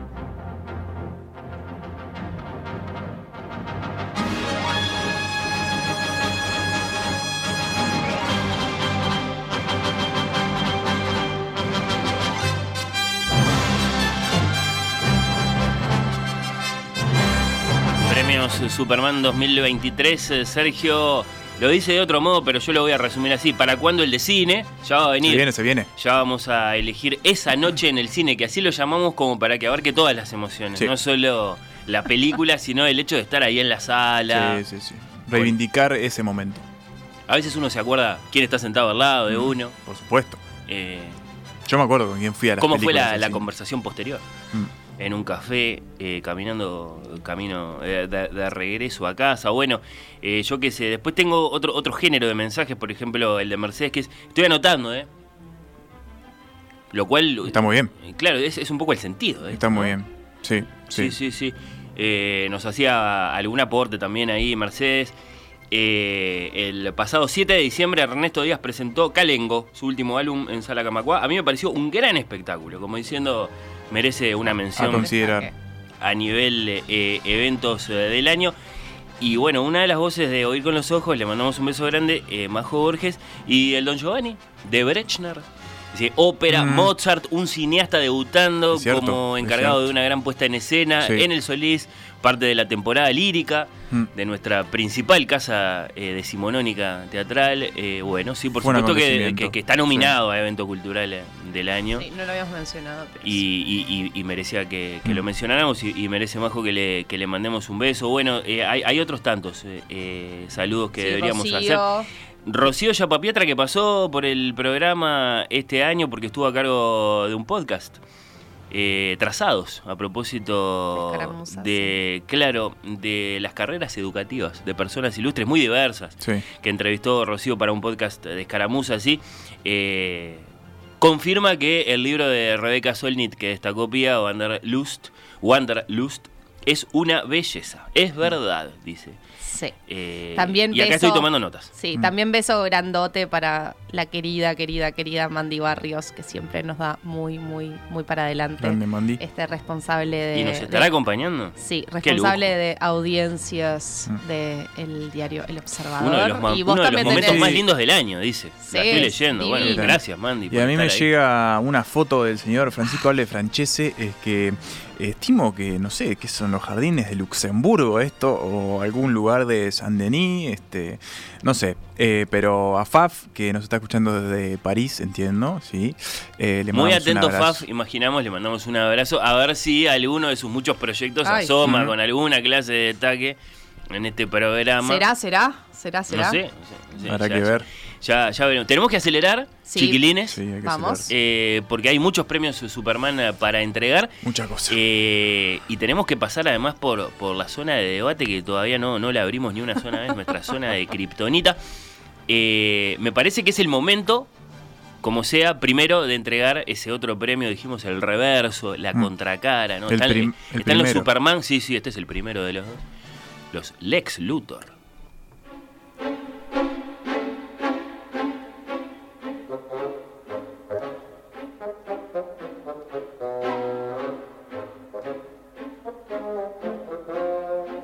Premio Lex Luthor al enemigo público número uno de la cultura. Este es muy difícil, Mm. eh, sobre todo si sintieran la tentación de entregárselo a una persona nacida en Uruguay que nos puede estar escuchando. así que su- Supongo que lo vamos a evitar en ese sentido. Eh, nominados, candidatos, evidentemente los hay, ¿no? Nadie debería tener tanto poder sobre el acceso a la música, dijo alguna vez Daniel Eck desde Suecia, antes de quedarse con una buena parte del negocio que se repartían hasta ese momento las discográficas y la piratería, creando Spotify para que luego, bueno, ¿qué, qué es esto? El Libertador se convirtió en tirano. Por Y supuesto. Y en este 2023 nos amenazó con que se iba si no hacíamos lo que él decía. el lobista. Bueno, no sé, eh, es un candidato a, a enemigo público número uno de la cultura, Daniel Eck, o Spotify como plataforma, que, que estuvo un poco extorsiva, sí. me Estuvo, sí, sí. estuvo media, ¿no? Patotera. Para que finalmente dijéramos, bueno, está, no se vayan, no se vayan, hacemos lo que sea que ustedes quieren, sí, sí. Eh, tenemos a Elon Musk, que todos los años es un poco el enemigo número uno de la, de la cultura. Había comprado Twitter y había hecho unas promesas que no podía cumplir y ahora, para muchos, Twitter se está por terminar. O ya no es lo que era, vamos a decirlo así. Eh, además de que ya no se llama como se llamaba, ya no es Twitter. Bueno, no sé. Eh, Javier Milei Muy bueno, está eso. reduciendo el Ministerio de Cultura a una ejemplo. Secretaría de Cultura es un enemigo muy directo, muy material, ¿no? Es de la cultura. Amenazando con cerrar el Inca. Poniendo a cargo de esa secretaría a un, a un productor de espectáculos musicales, además, ni siquiera un hombre que viene de la, digamos, de, de la política cultural. o, eh, eh, un, un Leonardo Cifeli. eh, Uno de esos que, que produce espectáculos para la calle Corrientes, bueno, yo qué sé. Eh, yo tendría otros. El Hernán Casiari que salió a decir no creo en la literatura, un poco se pone en ese lugar. Y sí. Bueno, vos lo que pasa que ya. Ya nadie lee. Dice, yo- obvio que mi hija no, lee. O sea, Bueno, dijo que la literatura existió en un momento porque Netflix se inventó tarde, básicamente. Es eso- un mensaje, es un- ¿no? Es un modo de Fue su- interpretar fue su mensaje. legítimo, Sí, sí, lo que... Este, como TikTok y Netflix inventaron tarde, no eh, aparecieron en los sí. libros. Bueno, está. Eh, bueno, nada. Si lo sentís así, Hernán, yo qué sé, bueno. Pero estos, estos son solo, eh, digamos, nombres que yo dejo en el aire. Mm. Yo Acá tengo. los que deciden son ustedes. Sí, yo, yo no tengo como uno tan claro. Pia creo que sí, pero entonces por eso empiezo. Eh, no sé si es un enemigo público, pero es. Ojo que esta persona acaba, está transitando su pubertad y quizás en la adultez sea un peligro. ¿Greta? Eh, no, no es una persona. Es. eh, bueno, este sí fue el año en el que básicamente la inteligencia artificial entró en nuestras vidas. Ah. Eh, trajo mucha cosa buena. Por ejemplo, desgraba las entrevistas muy rápido y eso es muy bueno para el periodismo. Pero eso ya existía antes. No, sí, pero no, yo no, Trajo- no, no eh, sé. No es que trajo muchas cosas, democratizó trajo muchas cosas que me sirven a mí. Cosas muy Eh, utilitarias, pero al menos a mí me ha generado muchísimos dolores de cabeza para empezar eh, en el ejercicio de la docencia. Eh, y, y bueno, creo que, nada, no sé si es un enemigo público, pero es ¿Gato una... liebre? ¿Le meten los alumnos? ¿En serio? Pero es Sí, una claro, por sí. supuesto, claro. Sí, ¿Para y en un taller de escritura si es lo complejo. pedir a Pero no hagan. Uno piensa que los chiquilines no hacen eso, que se No, tientan, bueno. que bromean, ah, le voy a meter. Bueno, Le voy a- eh, le voy a pedir al no es un enemigo público, no lo es todavía. eh, es una herramienta que entró a, bueno, complejizar un poco eh, el, el espectro cultural. Sobre ya sabemos la, la cantidad de libros, por ejemplo, escritos por ChatGPT Sí, que, hay, que aparecieron en. Amazon. eh, bueno, un montón de cosas que entraron ahí a la conversación. De nuevo, no es un enemigo público, no hay que tomarlo como una noticia negativa la, la- la aparición de la inteligencia artificial, como tampoco en su momento lo fueron las redes. O sea, es otra herramienta más. ¿Qué hacemos con esta herramienta los seres humanos? Bueno, hay que ver y hay que ser eh, quizás un poco cautelosos. Y eso es mi Ese es mi Superman Le estás dubitativo. dando el Lex Luthor eh, al, al chat GPT, no, a las inteligencias artificiales en su conjunto. Sí, igual Sí. yo creo que particularmente el ChatGPT y, y también las que vinculan con temas de, de imagen, hay todo un, hay todo un asunto que, que- que está sobre los derechos de autor, ¿no? O sea, porque como bueno, nunca también, sabemos también, sí. Sobre todo lo que tiene que ver con eh, ChatGPT eh, y no entramos en Midjourney o DALI las que las que vinculan, las que están vinculadas, a pesar de que ahora ChatGPT tiene adentro a DALI. Pero, pero está todo este viaje, sobre todo por, por eso también los medios, los grandes medios de comunicación eh, internacionales o, sí, bueno, ya ni siquiera internacionales, sino mundiales, están en una cruzada por ese tema, porque, porque claro, vos sí eh, podés entrar hoy a un lugar como Wikipedia y Wikipedia te dice, esto lo saqué de acá, de allá, de tal otro lugar. Sin embargo, ChatGPT no sabemos de dónde sacó. Sí, sí, sí, sí, sí, sí. Eh, y bueno, y hay un Sí, asunto sí. que es que un- es- hay un robo descarado de estas A plataformas. lo que se suma un, digamos, una, Y la una- discusión, una- sí. un, un tsunami de información inventada. o- Bueno, la discusión por la verdad o- también, ¿no? o- No, pero, precisa. pero lo que pasa es que Eh, como somos todos muy inteligentes les decimos que son alucinaciones, entonces tranquilos, que no es invento, sino es como que alucinaron un momento y que te- hay que entenderla. Eh, yo tengo compañeros de, de librería que a veces están un poco haraganes y viene un cliente y dice, bueno, ¿qué tenés eh, sobre Uruguay y la Segunda Guerra Mundial? Ah, y ¡No! soy, eh, eh, el tercer Reich en Uruguay, de Gabriel Odone, dice el chat, por ejemplo. Por supuesto, un libro que no existe, No existe. pero que vaya a saber, habiendo leído qué información que vinculaba a. Gabriel o a su papá Juan con su pasión por la Segunda Guerra Mundial, Sí, produce ese resultado completamente inverosímil Sí, sí. y engañoso. Eh, estamos por ahora en esa etapa. Luego, esta no es la zona de debate, pero que cambie nuestra conciencia o nuestro concepto de lo que es un autor es algo que ya ha pasado. ¿no? Sí, sí. bueno, los como- nombres, los anonimatos, el autor, la muerte del autor. Por Eh, eso- la cuestión es si esto nos va a empobrecer, ¿no? Esa es la cuestión. Por eso, no, no es traer el tema con, con, digamos, con olor a, que vengamos con, con la ropa ahí, con olor a naftalina o, o- pero, pero nada, es como, bueno, apareció este año, fue un evento este año, o al menos su llegada a nuestras vidas terrenales Está y bien, el llanas fue Luthor, este estoy año. contigo, Manuel. No, no que yo me tenga que poner en ese lugar, pero en este momento es Lex Luthor. Vamos, a- después capaz que nos hacemos amigos. Capaz que con no Lex. después, pero... No, nos rapamos los dos. Y sí, sí. Sí, sí, y estamos ahí. Y estamos ahí. Bueno, Pía. Bueno, es, es también no, no, no tiene como una person, personalidad una persona, pero. Pero, Pero eh, sí puede tener un nombre, ¿no? Bueno, hay un nombre que, que vos lo dejabas ahí en cierto punto eh, en bandeja cuando hablabas de Cassiari, no por Cassiari en sí mismo, sino por esta cuestión de eh, lo, que, lo que en periodismo se llama el clickbait, que es lo que lleva a que los portales de noticias tengan tráfico. Y, y Cassiari, que es una persona muy inteligente, eh, entiende muy bien esas reglas del juego, como también lo entienden las personas que están trabajando en este momento en medios de comunicación que tienen este, portales fuertes que para que eh, lleguemos a, a- a sus páginas web, bueno, hay que tener como cierta fuerza en el título eh, y eso está complejizando mucho las cosas. Por supuesto que en el mundo esto es una discusión que ya está casi que obsoleta, pero en Uruguay eh, también ya existía, pero de verdad yo siento que en el último año... Claro, una cosa es la discusión, otra es la práctica, ¿no? Y la aplicación. Para, para mi mamá, clickbait, carnada para entrar a ver la noticia, ¿no? Exacto. Está titulada de un cierto modo, hay que abrir una puertita ahí, hay que hacer un clic. Y, y bueno, el, el modo de titular está pensado para eso, para que vos Sí, sientas la tentación de Y eso lo que hace en realidad no es que no es que sea directamente un enemigo público de la cultura, pero esto lo que hace es que tengamos como una eh, catarata de eh, artículos, ni siquiera quiero decir noticias porque no son noticias, vinculadas a eh, temas como escandalosos eh, del mundo del espectáculo. Pero bueno, esto ya existe desde hace muchos años. Eh, creo que todos podemos recordar como el enfrentamiento de Franklin Rodríguez con Socio Espectacular. O sea, esos, esos temas que se convierten como en temas súper calientes eh, y que hacen que la discusión se corra hacia, hacia lugares que yo no querría que se corriera.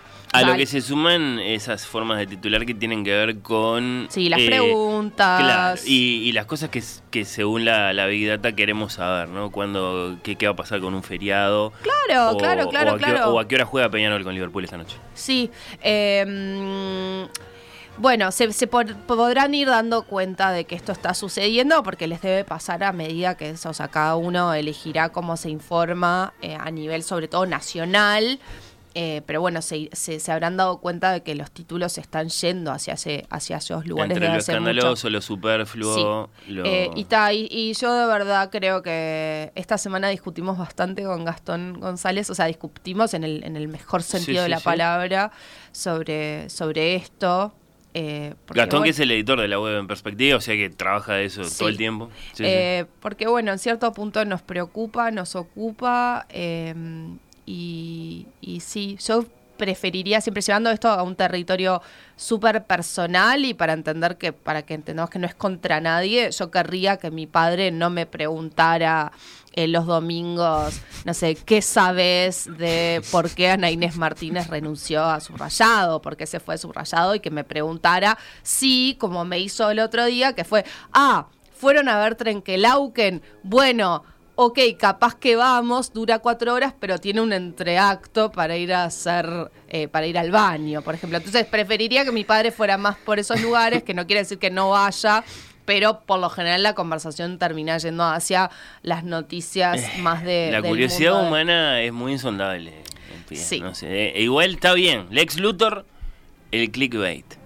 por Eh. Sí. Como un llamado de atención, como un llamado a, a- a seguir debatiendo. O más que el A clickbait, quizás renovar a la deriva de, de los medios a cierto modelo Sí. De mm, sí, de, de presentar sus A la decías, tiranía del contenido tráfico. en muchos casos. La no tiranía son- del tráfico es un tema eh, Bueno. súper apasionante y que bueno, que ya tendríamos que estar, ya, ten- ya lo tendríamos que haber dejado atrás, pero bueno, estamos en Uruguay también. Eh, bueno, pasó el primer eh, Lex Luthor. Hay otros. Y ahora la primera zona de Kryptonita, por favor, la primera zona de debate.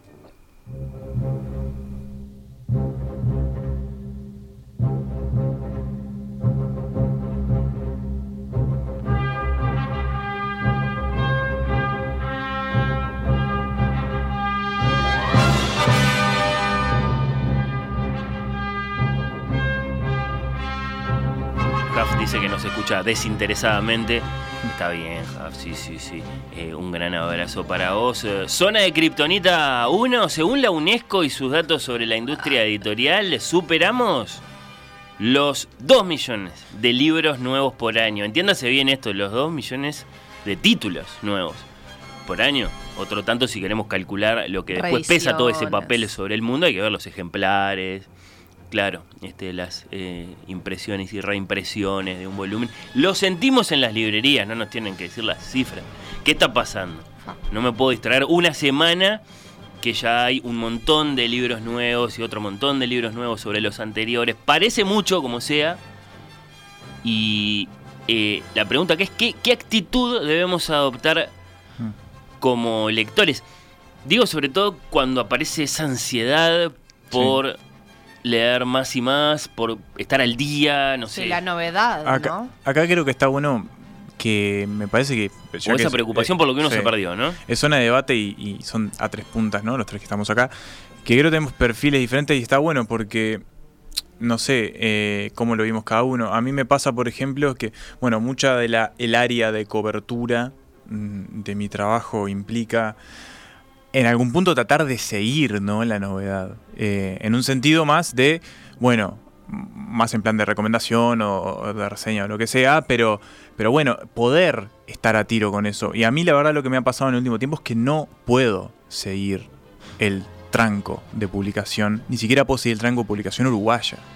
Se está publicando muchísimo acá en Uruguay, por ejemplo. Eh, mes a mes es muy impresionante lo que es la cantidad de títulos que salen y que llegan a librerías. Y de verdad, yo, yo no, no, no, no puedo seguir ese ritmo. Y en algún punto he tratado de eh, tomar una postura de yo no quiero, y al margen de que parte de mi trabajo es eso, em, que la, que la, no quiero convertir mi, lec- mi lectura o la lectura en eso, ¿no? En, en ese, en esa persecución, en esa carrera constante Hmm. detrás de, de- de- de un objetivo que, que, que, claro, es, es inalcanzable, siempre vas a estar atrás de lo, de lo que se publica.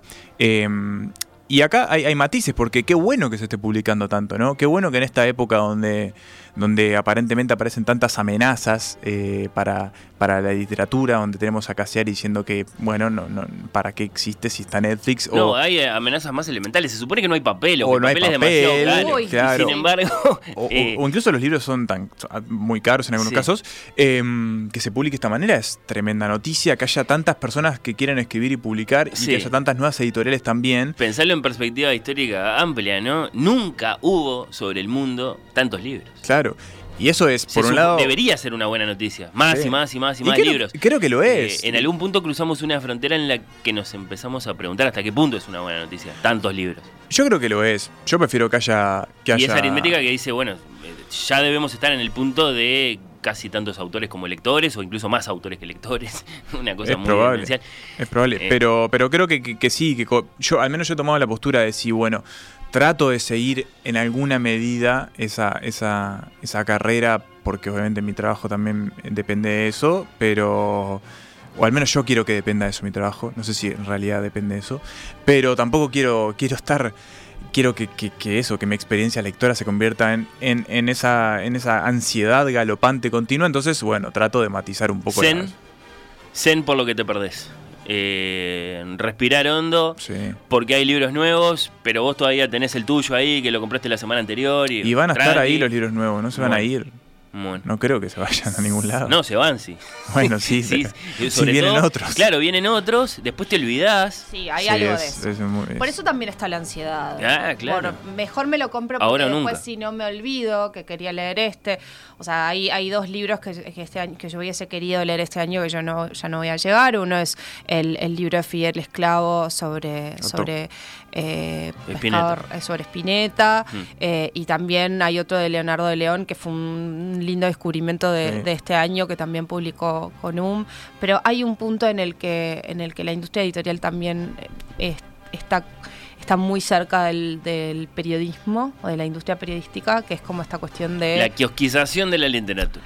No, no lo quiero poner en esos términos, pero, pero sí quiero decir esta cuestión de abarcar mucho, porque hay distintos tipos de lectores, eso que vos decías, o sea, no todo el mundo le interesa la ficción, entonces tenemos que ir más por los ensayos, y al mismo tiempo como hay ensayos para todos los tipos de personas que te puedas imaginar. Hay gente que está le gusta mucho como los pájaros, entonces publicamos muchos libros sobre pájaros, como por ejemplo Manuel Bremerman.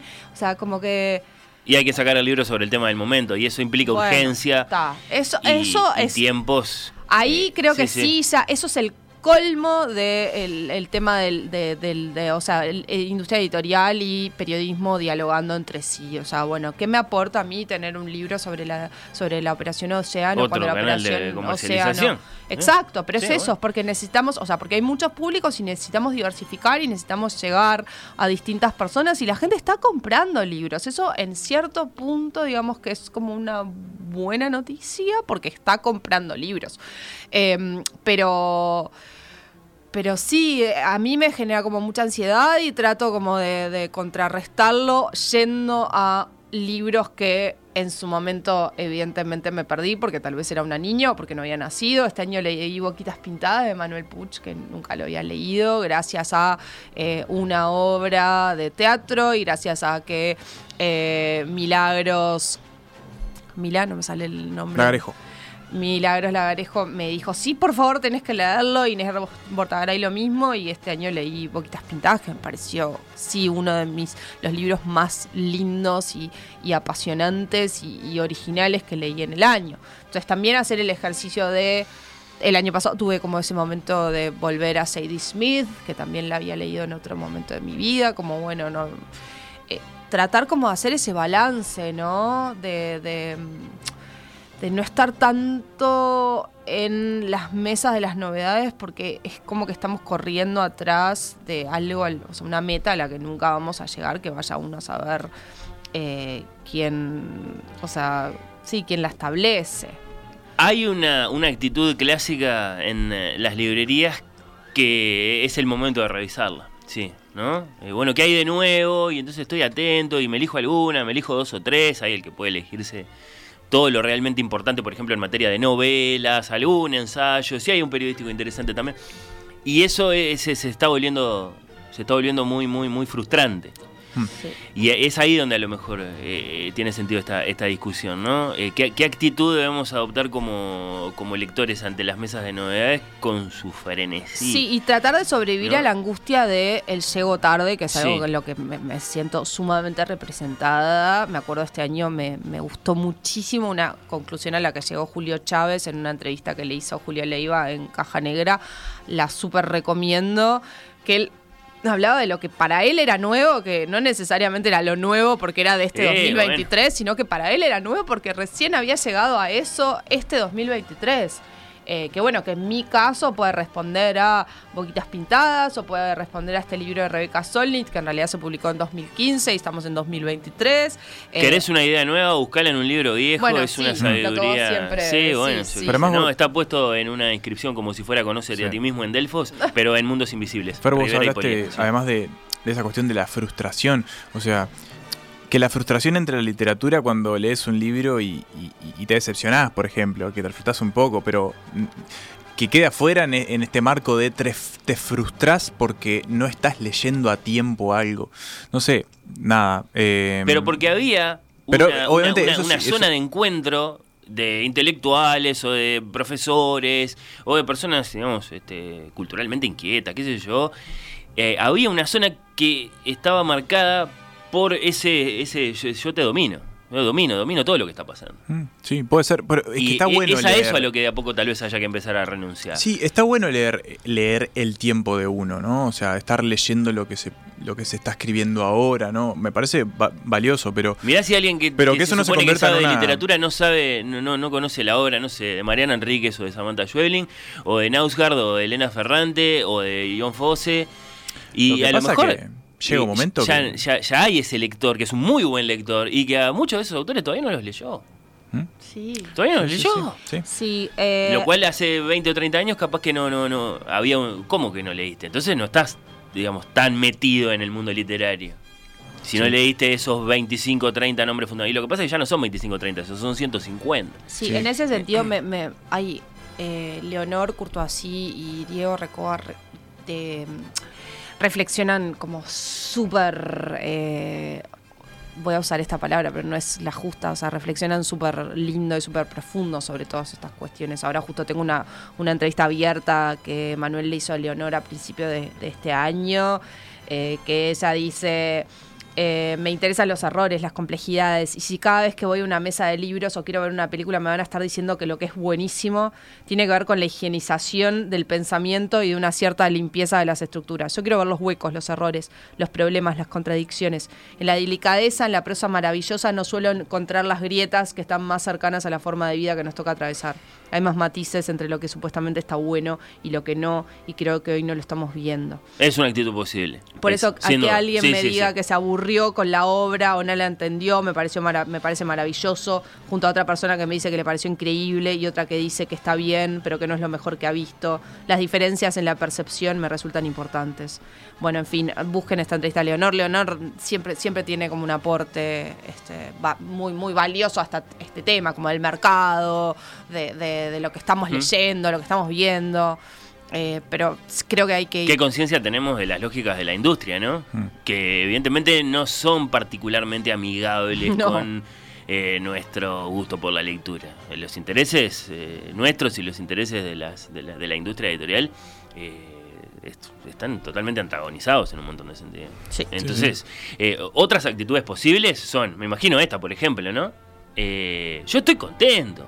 Porque la tendencia contraria que sería cada vez menos libros, menos, menos, menos, menos, hasta que fue, hasta que, hasta que se convierta en una rareza encontrarse con un volumen de mm. papel y tinta y cartón. Sí. Y, nos matemos por uno. Y eso capaz que sería peor que esto eso no estaría bueno. No, es que para mí está bueno que se publiquen tantos libros. El tema es que esa publicación no acarree también eh, esa, esa necesidad como de, fagocitar todo lo que, lo, que salga. Podría eh, haber un acuerdo universal, que no lo va a haber, pero podría haberlo entre las, las, editoriales más influyentes. Y vamos a parar un poco. Porque evidentemente eh, lo, que acelera más esto es la competencia entre ellos, ¿no? Eh, en parte. Entonces, si ellos se pusieran de acuerdo, los grandes grupos, sí, obvio, se ponen a dialogar Penguin con Simon Schuster y con Harper y qué sé yo, y dice, vamos a este, bajar a la mitad exactamente. En lugar de tener este, 10 novedades por semana, tengamos 10 novedades por quincena. Eh, sí, a mí me gusta mucho, por ejemplo, lo que hace Chai, la, la editorial argentina, que bueno, arranca, termina su año y dice, bueno, el año que viene vamos a publicar estos libros y son siete, ocho. Y digo, mm. claro, con eso alcanza. Y yo el otro día le decía a Manuel, que estamos esperando, bueno, que venga lo nuevo de Keenan Jones, que divino, pero yo hay un libro que se llama, creo que es El vestido de novia de Natalie Leger, que no lo leí, que lo quiero leer, y como digo, pero no me quiero olvidar que lo quiero leer, pero todavía no llegó a Uruguay, en fin. Lo que pasa es que ellos no juegan con eh, la variable qué libros la gente está dispuesta a comprar. Eh, que es la variable con la que sí juegan eh, los grandes grupos con toda lógica y, de un modo que no, merece demasiadas objeciones, porque, bueno, está, los tipos publican los libros y después la gente los compra libremente. Entonces, lo que hay en todo caso es mucha presión, ¿no? Mucha, mucha, mucha, mucha presión. Por supuesto, otra actitud posible es eh, no leo más libros nuevos. Hmm. Ya está. me quedo con los que ya conozco, me pongo a releer, me quedan 20 años de vida, voy a releer eh, Hamlet un par de veces más y la vida de Johnson un par de veces más. No estoy diciendo que esa sea mi actitud. No, parece que, fuera la tuya. Pero, pero podría ser. todo por esa mención al doctor. Eh, canción que gasté, Pía Superviel. Eh, segundo eh, golpe. Sí, bueno, y acá sigo con mi sesgo y me, voy a Argentina. Esto es La Araña de una banda no demasiado grande, pero, pero sí que me gusta mucho y se llama Mi Amigo Invisible prendo la luz. Nada ha cambiado aquí. Oír con los ojos. Temporada 7. Oír con los ojos. Un programa bajo los efectos de la lectura.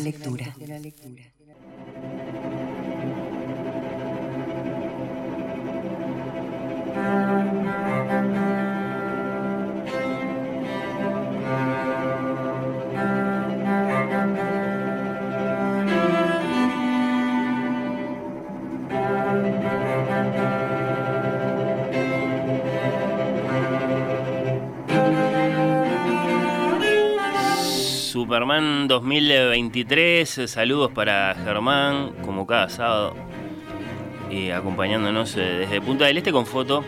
Está nublado ya, bueno, eh, acá, pese a los pronósticos, no. no. no, no, un gran saludo para, para Germán. Lo mismo que para Martín y para Luciana. El que firma el mensaje es Martín, pero la información que recibimos es de Luciana. Dice, la quiero delatar, está escuchando y fue la canción que gastó. No podrás, de Santiago Ay, sí, uh, pero La, puso, la puso Yara, que la mejor musicalizadora de este programa, Yara López, sobre todo porque te hace poner buenos muchachos en los ojos. Estamos esperando la entrevista a Pedro Dalton el año que viene, es obvio. Depende totalmente de ella. Seguimos eh, sacando apuntes y recomendaciones. Y el saludo de Martín, que que dice Paula eh, que leyó una newsletter. No se puede leer todo. Bueno, pero ¿de quién es? Algo que sea tuya. Eh, El título de la newsletter no se puede leer todo. Ah, mm, no, no. ¿Quién la firmó, Paula? La newsletter esa, nos da curiosidad. Gracias por estar ahí. Tengo otros tantos eh, saludos. Yo qué sé. Eh, acá Seba dice que Pía, el de Fidel Esclavo lo lees en cinco nochecitas. No, pero no las tiene, ese es el punto. No, las tengo, pero sí, lo voy a leer. El 2024 lo voy a leer. Bueno, bueno. A propósito de leer, premio Superman 2023 al mejor libro en español hmm. que leyeron eh, en el año. Esto significa que puede ser un libro eh, español, mexicano, eh, argentino. uruguayo también, más allá de que después pero tiene su categoría propia. Claro, a lo mejor el mejor libro que leyeron en español es un libro uruguayo, ¿por qué no? O bueno, qué sé yo. hubo una época en la que escritores alemanes o ingleses escribían en la lengua de Cervantes. Eh, ya, no pasa tanto. el caso de Mike Wilson. Pero tenés a. Bueno, no, ¿sabés quién? Eh, Coetzee. Sí, ah, sí. lo hace. Así que, no va a ser el caso. Eh, por lo que estoy percibiendo, no, no, no, no, le tocó. ¿Bremerman? Dale. Empiezo yo. Bueno, voy con uno que primero que no es de este año, lo lamento, pero es el libro en español que más me gustó eh, por lejos y que incluso influyó eh, a otros niveles en mi persona. Y es eh, un libro que se recomendó muchísimo, así que no me voy a detener mucho en él. Un verdor terrible de Benjamín Labatut, recomendado por Obama, por un montón de gente.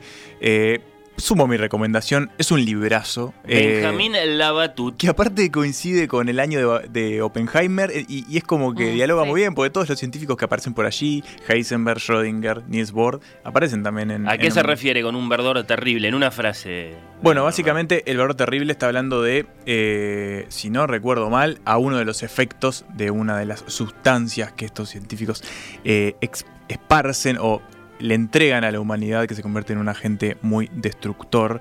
Em, pero bueno, las, son varias historias de varios científicos, eh, algunos más tamizados que otros por la ficción. Ah, la ficción se abre cada vez, se va abriendo paso a medida que las historias avanzan, eh, hasta llegar a un, a, un, cuento básicamente de él. Pero... Genios descubren cosas, promesas y amenazas. Me, me gustó muchísimo. Pero el de este año que traigo es, bueno, ya sabe Fernando que a mí Rosario Belefari me gusta muchísimo. Em, hice una columna especial eh, sobre ella, creo que el año pasado o este año, no me acuerdo. No, fue, el año pasado y hablamos de la em, Rosario actriz, de la Rosario que escribe, de la Rosario que canta. Ella murió en 2020 y una de las últimas cosas que hizo fue entregar una serie de columnas a la Agenda de Buenos Aires. Y esas columnas se reunieron este año en un libro que Mansalva, la editorial argentina, editó bajo el nombre de Diario de la Dispersión. Son los últimos días de Rosario Blefari, eh, cuando ella, bueno, en algún punto ya empieza a entender que no tiene demasiados días por delante, pero aún así decide ir hacia su ciudad natal, que si no me recuerdo mal ahora es en La Pampa, a cuidar a su padre. Eh, perdón, a donde vive su padre, pues su ciudad natal es Mar de Plata. Eh, y bueno, ella empieza como a, contar cuestiones sobre la composición, sobre, sobre, bueno, cómo ve pasar ese tiempo y lo hace desde un optimismo que mantuvo hasta el último de sus días. Em, a mí me emocionó mucho el diario de la dispersión, sobre todo porque es el registro de ese final para ella y entonces es el, libro que, elijo para, para traer como, bueno, para mí el, es el libro en español que me marcó. La Batut y Blefari son mis Testimonio de tu, de tu digamos, eh, bueno, respeto por las tendencias. A la batuta lo leyó mucha gente, incluso muy importante. A algunas de esas personas las, las mencionaste. Y, Llegué muy tarde igual. Y de independencia también, a la vez. Sí. Mansalva, Rosario Blefari, un libro que no es de este año. Mm, eh, me encanta, me encanta. Tremendo eh, Superman. Dice Paula que no se puede leer todo, es la newsletter de Santiago González. Ah. A propósito de los libros que se pueden leer, salvo que la newsletter se llama No se puede leer todo. Un beso para Paula. Eh, que nos acompañó en el programa de los oyentes. Cierto. Y que es una gran lectora. Mm, libro en español que te encantó este año, Pía, Superman 2023. Mm.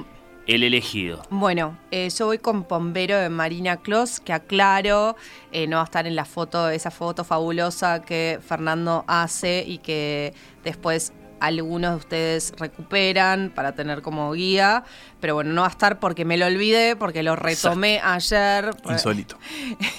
es que lo que pasa es que cada vez es más obsceno. Nosotros somos como la industria editorial, cada vez venimos con más libros. Bueno, eso es Arrancamos con un libro, dos, tres cada uno y ahora venimos con no sé cuántos. Pero bueno, eso es porque no nos podemos decidir y porque queremos ser lo más justos posible. Eh, bueno, es Pombero de Marina Clos. Pombero. Marina Clos es argentina. Eh, la conocí gracias a la newsletter Letras Americanas de Emiliano Monge que publica El País. Esta es una newsletter gratuita, o sea, no es que tienen que estar suscriptos. La recomiendo. Emiliano Monge también es, eh, también es escritor y en su última edición habló de Tamara Silva. Así que. ¿Pero Emiliano Monge es argentino o es mexicano? No, es colombiano. es colombiano. Colombiano, ninguna de las dos cosas. Sí, sí, sí. Muy cercano de Fernanda Trías, además, para decirlo. Eh, bueno, Marina nació en Misión eh, no es arbitrario que diga esto porque su literatura tiene mucho que ver con, eh, o sea, con no, no haber nacido en la capital. Eh, y este libro quedó finalista en el Premio Rivera del Duero, que es el que entrega la editorial Páginas de Espuma, por lo tanto su libro también eh, lo edita Página de Espuma. Página de Espuma, esta editorial dedicada eh, a los cuentos que nos gusta muchísimo. Yo ya la he traído acá con María Fernanda Ampuero, por ejemplo. Eh, vayan a buscarla porque por lo general... Vino con Mónico Gea también. También. Es, esas editoriales que, que por lo general nos lleva a, a lugares este, sorprendentes. Estamos Eh, esperando el debut de un uruguayo en el catálogo de bueno, páginas de ellos, ellos Sí. tienen Salud por armonías- Quiroga y no, y armonías clásicas, Somers, claro, ¿no? sí, armonía, los cuentos completos, tremendo laburo. Exacto, es, es una editorial que nos gusta, Sí, creo sí, que a los sí. tres nos gusta mucho. Eh, y me gusta esto de... de- de- es, yo leo mucho eh, libro parecido, por decirlo de alguna Hmm. manera, que después me cuesta como decir esto, dónde lo leí. Entonces cuando encuentro algo que me saca de, de lo habitual, de lo que me queda cómodo, por lo general lo abrazo. Eh, y lo que hace Marina Clos es eh, sacarme de este territorio de la ciudad de Buenos Aires o estas otras ciudades grandes que podemos identificar aparecen mucho las leyendas, lo mitológico, eh, lo religioso. eh, pasamos a territorios no tan explorados, por lo menos por mí, en eh, lo que conozco, lo que habito. También cambia, hay, hay un. Hay un algo que ella hace con el habla, juega mucho con, con- con las palabras. Eh, hay una nota al final del libro sobre este tema que me encantaría leérselos, pero no lo traje, pero no importa. Eh, y me, me quiero traer un fragmentito de, de- de lo que Mariana, eh, de lo que Marina ha reflexionado sobre, sobre su bombero para que entiendan de dónde viene. Ella dice, los diferentes personajes del libro siempre están en una especie de duda entre ser lo que se supone que son, según su entorno, y cualquier otra cosa que implique no ser eso. Me parece que el caso más paradigmático es del personaje de Pombero, que es este hombre que vive en, la men- en el monte y se presenta como un ser legendario. Pero lentamente vamos viendo que para muchas personas que lo ven, no es mucho más que un loco. Me parece un buen comentario sobre la identidad. To- todos nuestros yoes son adentro nuestro una especie de gran leyenda, de gran locura, para que entiendan un poco este, cuál es el espíritu de, de Pombero. Lo encuentran en Uruguay, yo me lo compré en, en Argentina porque nada, me entusiasmé con lo que Emiliano Monge dijo sobre ella. Se olvidó el cambio. ¿Eh? No, nada. ¿Qué dijo? Por el cambio. no puedo Hizo, creerlo. bueno, eh, eh, pu- pudo haber sido el evento cultural del año, ¿no? Uruguayos yendo a Buenos Aires a comprar libros. eh. Absolutamente. sí, Pero sí. bueno, Marina Clos Pombero eh, tiene otros libros anteriores. Eh, búsquenla, es, es, es poderoso lo que hace. Bueno, sí, sí, sí, eh, leíste mucho, Pía, lees siempre mucho. Si la distinguís, eh, nosotros sabemos que, que significa algo importante, pesado. Eh, este, es un, este es un premio muy contundente, en una frase. Hmm. Superman a la mejor tapa de un libro nuevo. Este es el Superman para los diseñadores, Sí. para el estilo editorial, ¿no? La identidad, pero, pero sobre todo para, para ese primer encuentro. Con un libro antes de saber nada, incluso.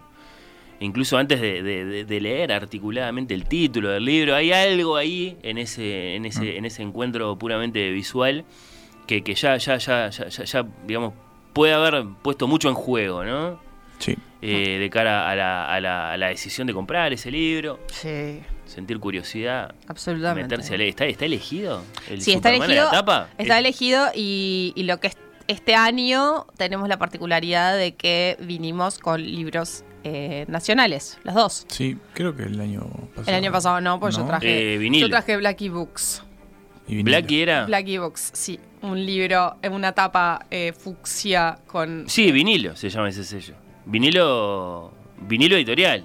¿No es eh, Blacky Books? No, no. A ver, sal- ah, brillo. Sí, de, Brillo, De, de, de- de Leani. Pero vino Exacto. vinilo. Está bien, no, eso es. Blackie, está bien. Pero Ah. me parece que entonces fue Bremerman el que trajo Sí, una que tapa sí. de vinilo. Puede ser. Puede Que ser. están Sí, hiper pero la diseñadas. No, igual de todas Sí. maneras creo que vamos a repetir.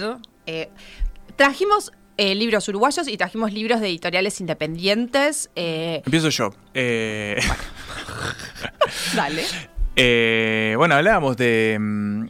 Ah, Y acá ah, tengo que decirlo, eh, tengo la camiseta puesta, pero medio que no me importa, porque la verdad es que no tiene nada que ver con, conmigo, así que tengo que decir que los libros que hace Pez en el Hielo eh, siguen destacándose entre la factura nacional y diría que regional incluso. Eh, y la verdad es que cuando vi, hablando de Faf, su última no- su primera novela Decí el además nombre completo igual de Faf. porque de Francisco Valde. Francese. Faf es para, para los amigos y, em, de su novela Las Invasiones que salió este año, que además aprovecho, es un gran libro y un gran experimento de su parte eh, de traer un pedazo de Francia a instalarlo en la Pampa y ver qué pasa con eso.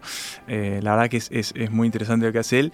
En las invasiones, además es un libro precioso, eh, con una con una, mm, con una obra de la artista, que ahora se me fue el nombre, pero lo estoy buscando acá, de Liliana Farber, que entiendo que fue muy perseguida la obra por él, tenía mucho interés en que, estuviese allí. Esa fuera la top. y tiene mucho que ver también con lo que el libro plantea así que yo me quedo con las invasiones de Francisco Alves Francese de Pez en el hielo como la tapa del año. Y bueno solo traje un uruguayo porque si seguíamos acumulando uruguayos era demasiado pero también está entre mis lecturas sí, bueno Pez en el hielo que viene de recibir el esfuerzo editorial también de la cámara de la cámara del libro que la verdad yo abrazo mucho esa, esa decisión de la Cámara del Libro de, destacarlos a, a, este Dani Olivar y a Gonzabas porque, porque hacen un trabajo que es heroico.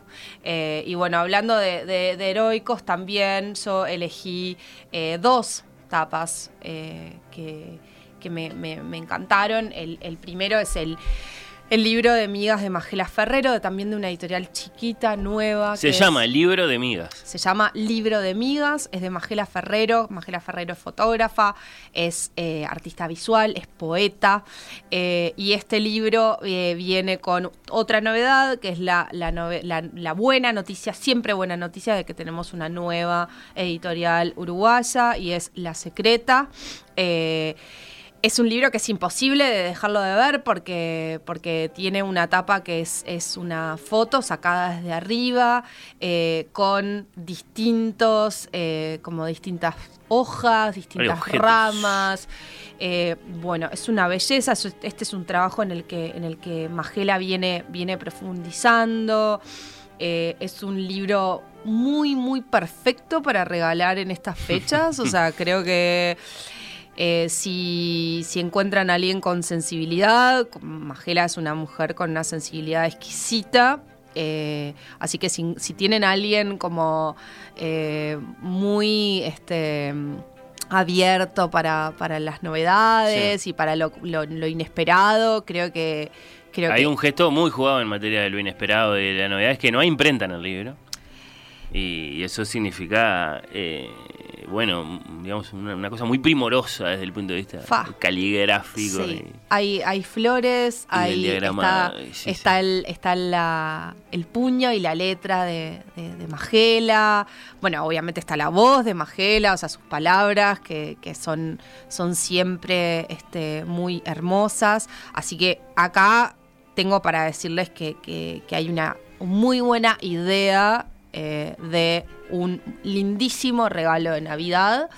Eh, y creo que sí, el año pasado trajimos esto porque también es como el otro esfuerzo, otro gran esfuerzo, y acá juntamos un poco de todo, eh, que es el, nuevo libro de Forastera. Forastera también es esta editorial de Francisco Alves Francese y Mateo Arriscorreta.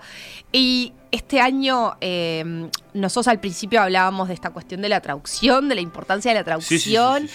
Eh, este es un libro de eh, Becky Manawatu, que es una neozelandesa, se llama Awe, y la encargada de traducirlo del inglés al español es la querida, querida, querida Rosario Lázaro Igoa. Entonces ustedes cuando lean este libro se van a encontrar que eh, o sea, es como un libro súper cercano, a pesar de que fue escrito a kilómetros y kilómetros de distancia de, Uruguay, y es porque Rossi se toma el muy buen trabajo de eh, acercarnos eh, a cómo nosotros hablamos. Conocimos Forastero el año pasado, les hicimos una nota a Francisco y a Isabel Retamoso en ese momento. También, que, había, estado a cargo de la traducción del primer eh, volumen. Hablando de publicar mucho, Forastera por ahora publicó dos libros. Dos, exacto. El catálogo consta de dos libros. Y me gusta mucho, mucho, mucho, creo que ya lo hablamos el año pasado, la elegancia de, ellos a la hora de, editar. Tiene una cosa como muy clásica eh, esta portada.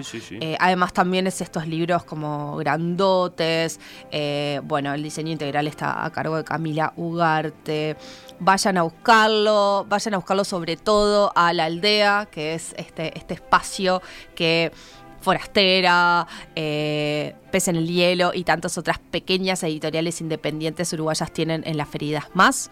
Es una- un, un- un momento como muy ideal para, para ir a comprarles los libros a ellos, así que pueden ir, los van, los visitan, eh, siempre tienen como la mejor de las ondas. Le estamos que- dando el, el- el Superman a la mejor etapa, pero evidentemente cuando aparece la consabida, la histórica, la cansada queja, "Eh, la, la- la traducción demasiado española, demasiado Mm. española.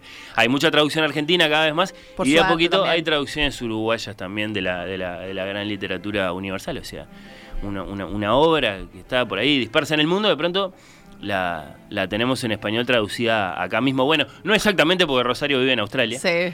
pero, pero, pero es muy... Está es muy cerca y aparte además siempre tenemos el privilegio de leerle uh, algunas cositas en intervalo, eh, la web de, de Escaramuza. Sí, esperamos su nuevo cuentario o novela, a lo mejor se estrena como novelista eh, Rosario, que por ahora publicó dos volúmenes de cuentos en cualquier momento. Eh, no nos quedan tantos minutos, queridos. no, hay que y sí unos cuantos Supermans, Supermanes Hay que acelerar. por entregar. Creo que deberíamos entregar, si es que está elegido el ganador, de manera muy contundente y sucinta, el Superman a la entrevista del año. Yo sé en qué están pensando nuestros oyentes cuando yo digo la entrevista del año. No sé por qué Sí. ser. No, no sé. Eh, tampoco. ¿Será porque está- están Porque se discutió mucho? No, se no, discutió no. mucho. Porque involucra, Ah, ah, la de recibió Marceta, ay, un- qué aburrido. no, No, involucra favor, ¿en cortinas. serio? Involucra cortinas, helicópteros. Buzos de Louis Vuitton. Ah, no, yo no había pensado en esa. No, yo Ah. pensé, no, no. yo pensé en Cartaresco en el Por eso, sí, claro, sí, yo sí. también pensé en Cataresco, Ah, pero después bueno. cuando después lo vi a Bueno, Brennerman pero y dije, ¿está pensando en Marcet? ¿Será? A lo mejor fueron las dos entrevistas del año. Pero no sé, eh, qué Yo- hay, hay tantas sí. y a tantos niveles. Hay muchos, hay muchos. Eh, José Arenas habló con Camila Sosa en Escaramuza. Yo no la vi esa, pero me hicieron muchos comentarios. Mm, de, Dale. to- de todo tipo. No la. Dale, no, Bremer. Sobre todo porque la hicieron en una especie de balcón, no sé, mm, fue muy rara, muy comentada esa entrevista. Eh, fue, fue muy audaz la elección de Escaramuza de poner a José Arenas a hablar con, con Camila Sosa. José Arenas no es un entrevistador, es un escritor, un poeta, pero tenía mucho para, para preguntarle a, a la autora de Las Malas. Eh, sucedieron muchas entrevistas en estos mismos estudios en los que estamos nosotros acá, y no me refiero a las de Oír con los Ojos, sino a las de Emiliano Cotelo en año preelectoral. Mm. Eh, yo qué sé. Y por supuesto que después nos asomamos a, a medios del mundo, eh, a podcast. Vos hablabas de Leiva, que, que- que tiene esas entrevistas tremendas. en- Gran entrevistador. Bueno, fue el, el- el año de explosión, supongo, para el método, Rebor, no sé qué. Sí. Pasaron presidentes. Eh, Yo- Dolina. sí. Messi. Con... Messi con, Claro. con Granados. Miguel Granados. No, sí, claro. ¿Cu- ¿Cuántas, no? ¿Cuántas y, y- y qué diversas? Bueno, después podemos averiguar si podemos preguntarnos si eso fue una entrevista. Una entrevista muy buena. Él dice que no. Esto no fue una eso, entrevista. por eso, por eso, por eso. Me- Yo soy de Rosario, me senté. me- me Una entrevista mucho. muy buena de Scorsese a la revista Time, donde básicamente habla mucho de esto, lo, lo cercano que se siente al final de su vida y el vínculo con el cine en ese ¿Y sentido. por qué en ese sentido hace películas de 5 horas? Sí. sí, sí.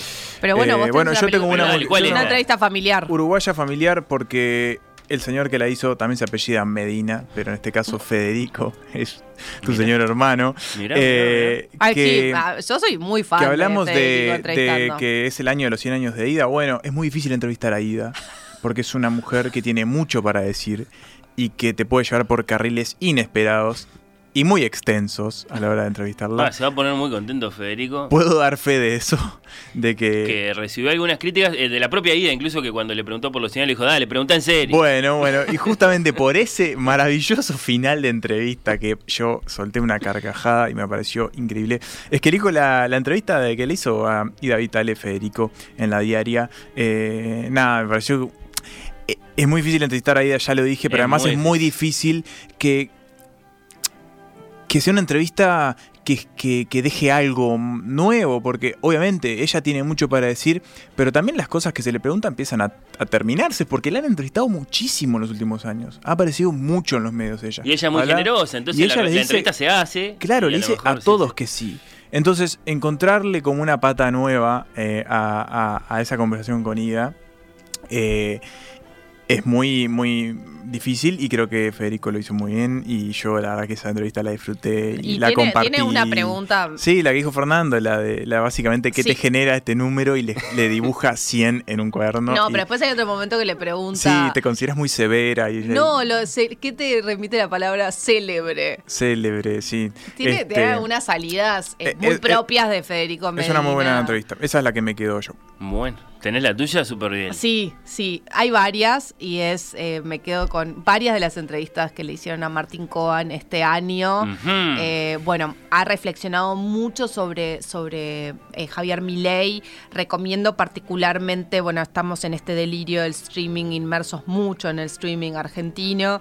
Hay una que le hicieron en Tres Estrellas, ya conocerán Tres Estrellas porque es el mismo programa en el que le hicieron la entrevista a Cassiari.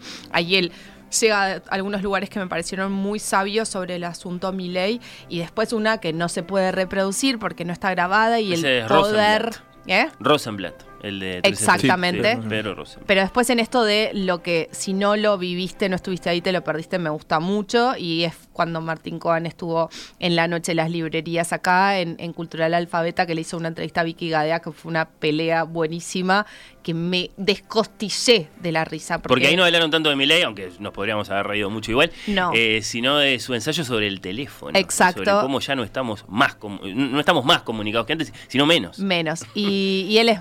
Y hay que decir que Martín Cohen, más allá de, de su evidente sabiduría, su evidente inteligencia y todo, es muy gracioso.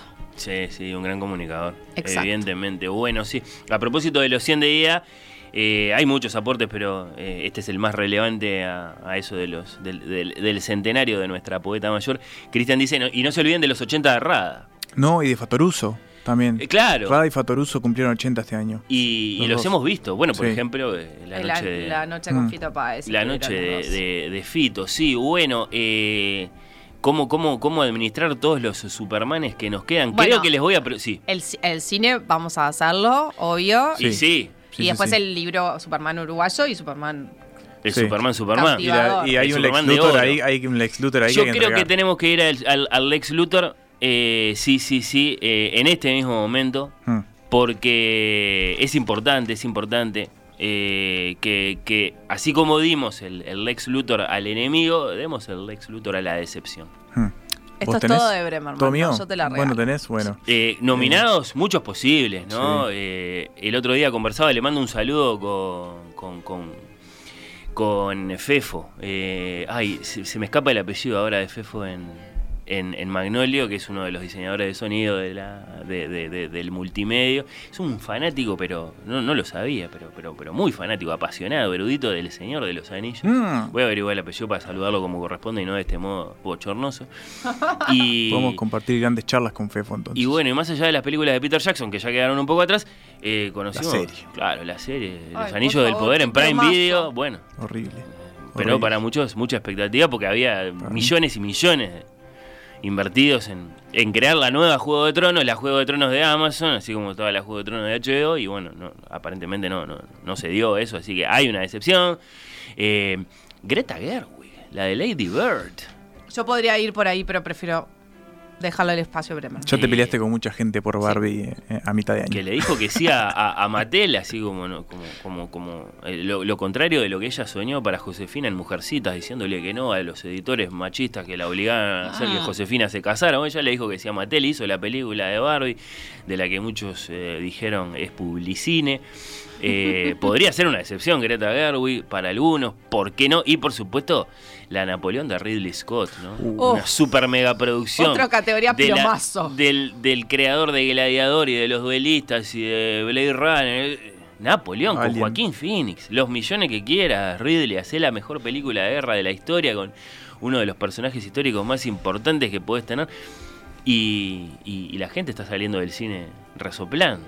Yo qué sé, podría ser también, ¿no? No sé, no sé. eh, ¿Quién se lleva el, el, el Lex Luthor a la peor decepción de la de 2023? El libro de Fernando Amado sobre Manini, que no termina, no termina de despegar en las librerías, ¿no? Yo imagino que había muchas.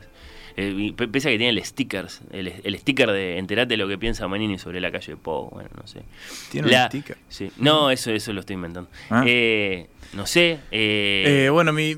gen- gente muy grande que de la que uno pensaría que otra que se fue a Buenos Aires a ver a Taylor Swift, capaz que uno está un poco decepcionado. Yo ¿no? me decepcioné mucho. Mi decepción es musical. Musical. Musical, sí, este, porque este año eh, hubo grandes eventos musicales y tuvimos grandes artistas en Uruguay. Pero eh, todos le gustaron mucho a la gente. no, no, a mí no. también, a mí también, porque tuvimos varios anuncios, este, por ejemplo anuncios vinculados al Primavera Cero, ese festival este que, que se desarrolla en, en Uruguay. Eh, vino Pulp, por ejemplo, yo Ujú, que, que pude ver, que me gustó muchísimo, estuvo muy bueno. Vino The Cure. eh, Nadie, nadie se decepcionó. No, yo me lo perdí porque tenía fiebre, lamentablemente. Oh. Tuve que vender la entrada, no, no lo dije al aire esto. Eh, Se decepcionaron ellos de ti. no pero, los acompañaste. pero iba a haber un tercer show.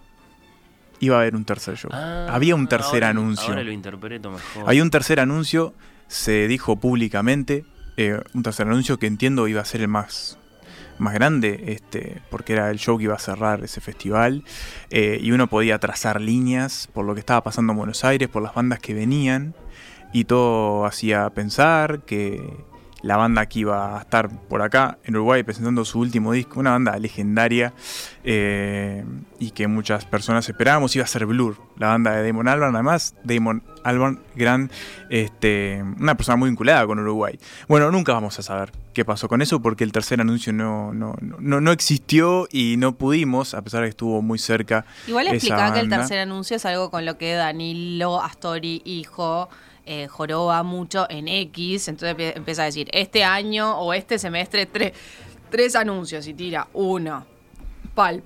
Creo que el segundo, no, uno de Cure, dos, Pulp y el Y el tercero, tercero estábamos esperando, esperando. Me acuerdo era perfecto. Blur, era Blur. Yo estoy convencido de que era Blur. Y Ah, López. Es una interpretación. Y en un momento, y en un momento. La Era decepción Blur. es la decepción, para que quede claro, la decepción es el tercer anuncio no fue Blur. no El fue, no fue anuncio no nada. existió. No existió. Esa No es hubo tercer anuncio. decepción. En un momento se anunció que el tercer anuncio no se iba a producir. La decepción Y es entonces yo me decepcioné mucho, porque yo tenía muchas ganas de ver a Blur, porque además hizo un discazo este año. eh, y es la canción con la que nos vamos a ir, porque es la segunda canción. dónde nos vamos a ir? la Todavía tanda. Pero entonces la como es la, la trastienda, ¿no? Como es Ga- Ga- Gau- Gaucho. Gaucho Producciones nunca dijo que No, pero que- salió Danilo Pero lo- Astoria a Sí. decir no va a haber tercer anuncio, Ah. perdonen. A todo esto, y Ara López, por supuesto, Sí. siempre, Yo estaba muy siempre atenta muy era. Y el tercer anuncio, vieron que Yara, Yara Sí, hay sí. que seguir a Yara en Twitter, Le- en X es muy gracioso. Bueno, poniendo los Y ahora checks. seguramente Sí. comparte conmigo esta decepción. Para mí fue la decepción del año. No me decepcioné nada más Pero que no con había eso. venido eh, Gorilas. eh, Pero Gorillaz no es lo mismo que Blur. Pero no, y hace, y vino hace dos años, o hace una, o el año pasado vino. Pero. Gorillaz no es lo mismo que Blur, además. pero- en el año pero que sacó. comparten líder, voz. Bueno, y- sí, pero además eso. Había sacado Eh. un muy buen disco en. Como hace mucho tiempo no sacaba. Y bueno, yo la verdad me quedé con O muchas sea, que ganas. quedate engranando un poquitito ahí, así lo escuchamos ahora, imagino. sí, al sí. señor. Y, y, vos, y vos tenés tu, tu Lex No, no quiero, la no, quiero, no quiero entrar en, en mi pelea, mi, mi, mi indignación con Greta Gerwig. Fue Barbie. no sé Ah, si fue Barbie en pero- realidad, porque tampoco estabas muy La gracia de no esto es que seas culpa. honesta. ¿Qué te Sí. decepcionó? Sí, sí, Greta Gerwig, que me tenía muy decepcionada, pero ya me había decepcionado previamente en Mujercitas. Bueno, sí, le pasó. No, pero eso Es está una bien, prolongación de una decepción. Sí. Sí. Eh, claro, pero en aquel caso porque simplemente porque hizo una película no muy buena, digamos. Esto, esto es un poquitito las, más profundo, la ¿no? bajadita de línea. Esto es un me poquito- tienen, va, bueno. me cansa, porque para mí Greta Gerwig es mucho más que Es una artista y no mucho más que esa bajada de línea para, para el, el pueblo. Pero ta, yo me peleé mucho con mucha gente y se me enojan y tampoco quiero ponerme en ese lugar. No, no, no todo es felicidad. Porque hubo a quien le gustó Barbie. Esa- esa es Bueno, ahora cuestión. estamos discutiendo porque mucha gente la estamos discutiendo Barbie. porque Sí. porque Pero digo, Emanuel más allá de la comunidad, Barbie, eh, eh, ¿no? santas listas y el colectivo que integra Manuel Bremerman. No reveles nada. No, no voy a revelar nada, pero me va anticipando cómo vienen las listas, o sea, la de él, la de Nicolás Tavares y la de Pablo Starico, y hay una persona que puso a Barbie. Pero, Pero es libre de poner Barbie. por supuesto, pero yo me enojo, digo, pero no puede ser. Así ¿Cómo como vos sos libre de, ¿Eh?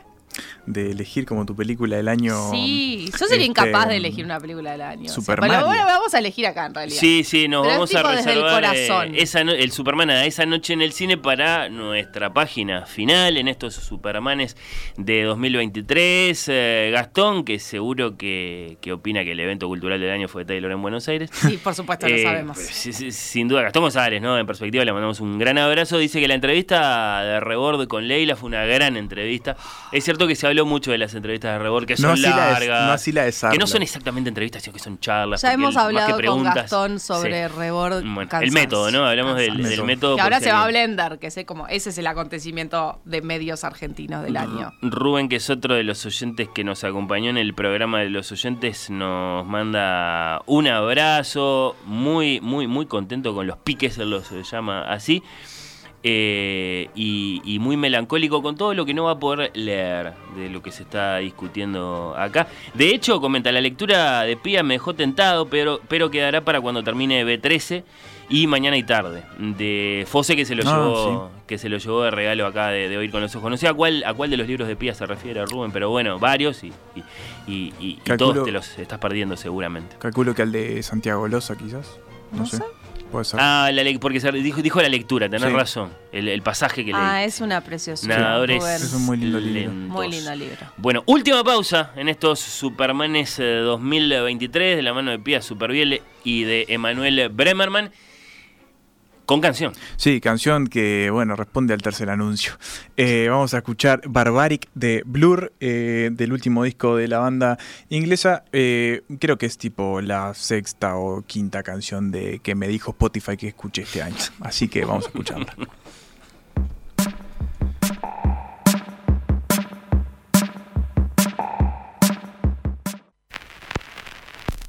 Oír con los ojos. ¿Ves lo que te digo? Oír con los ojos.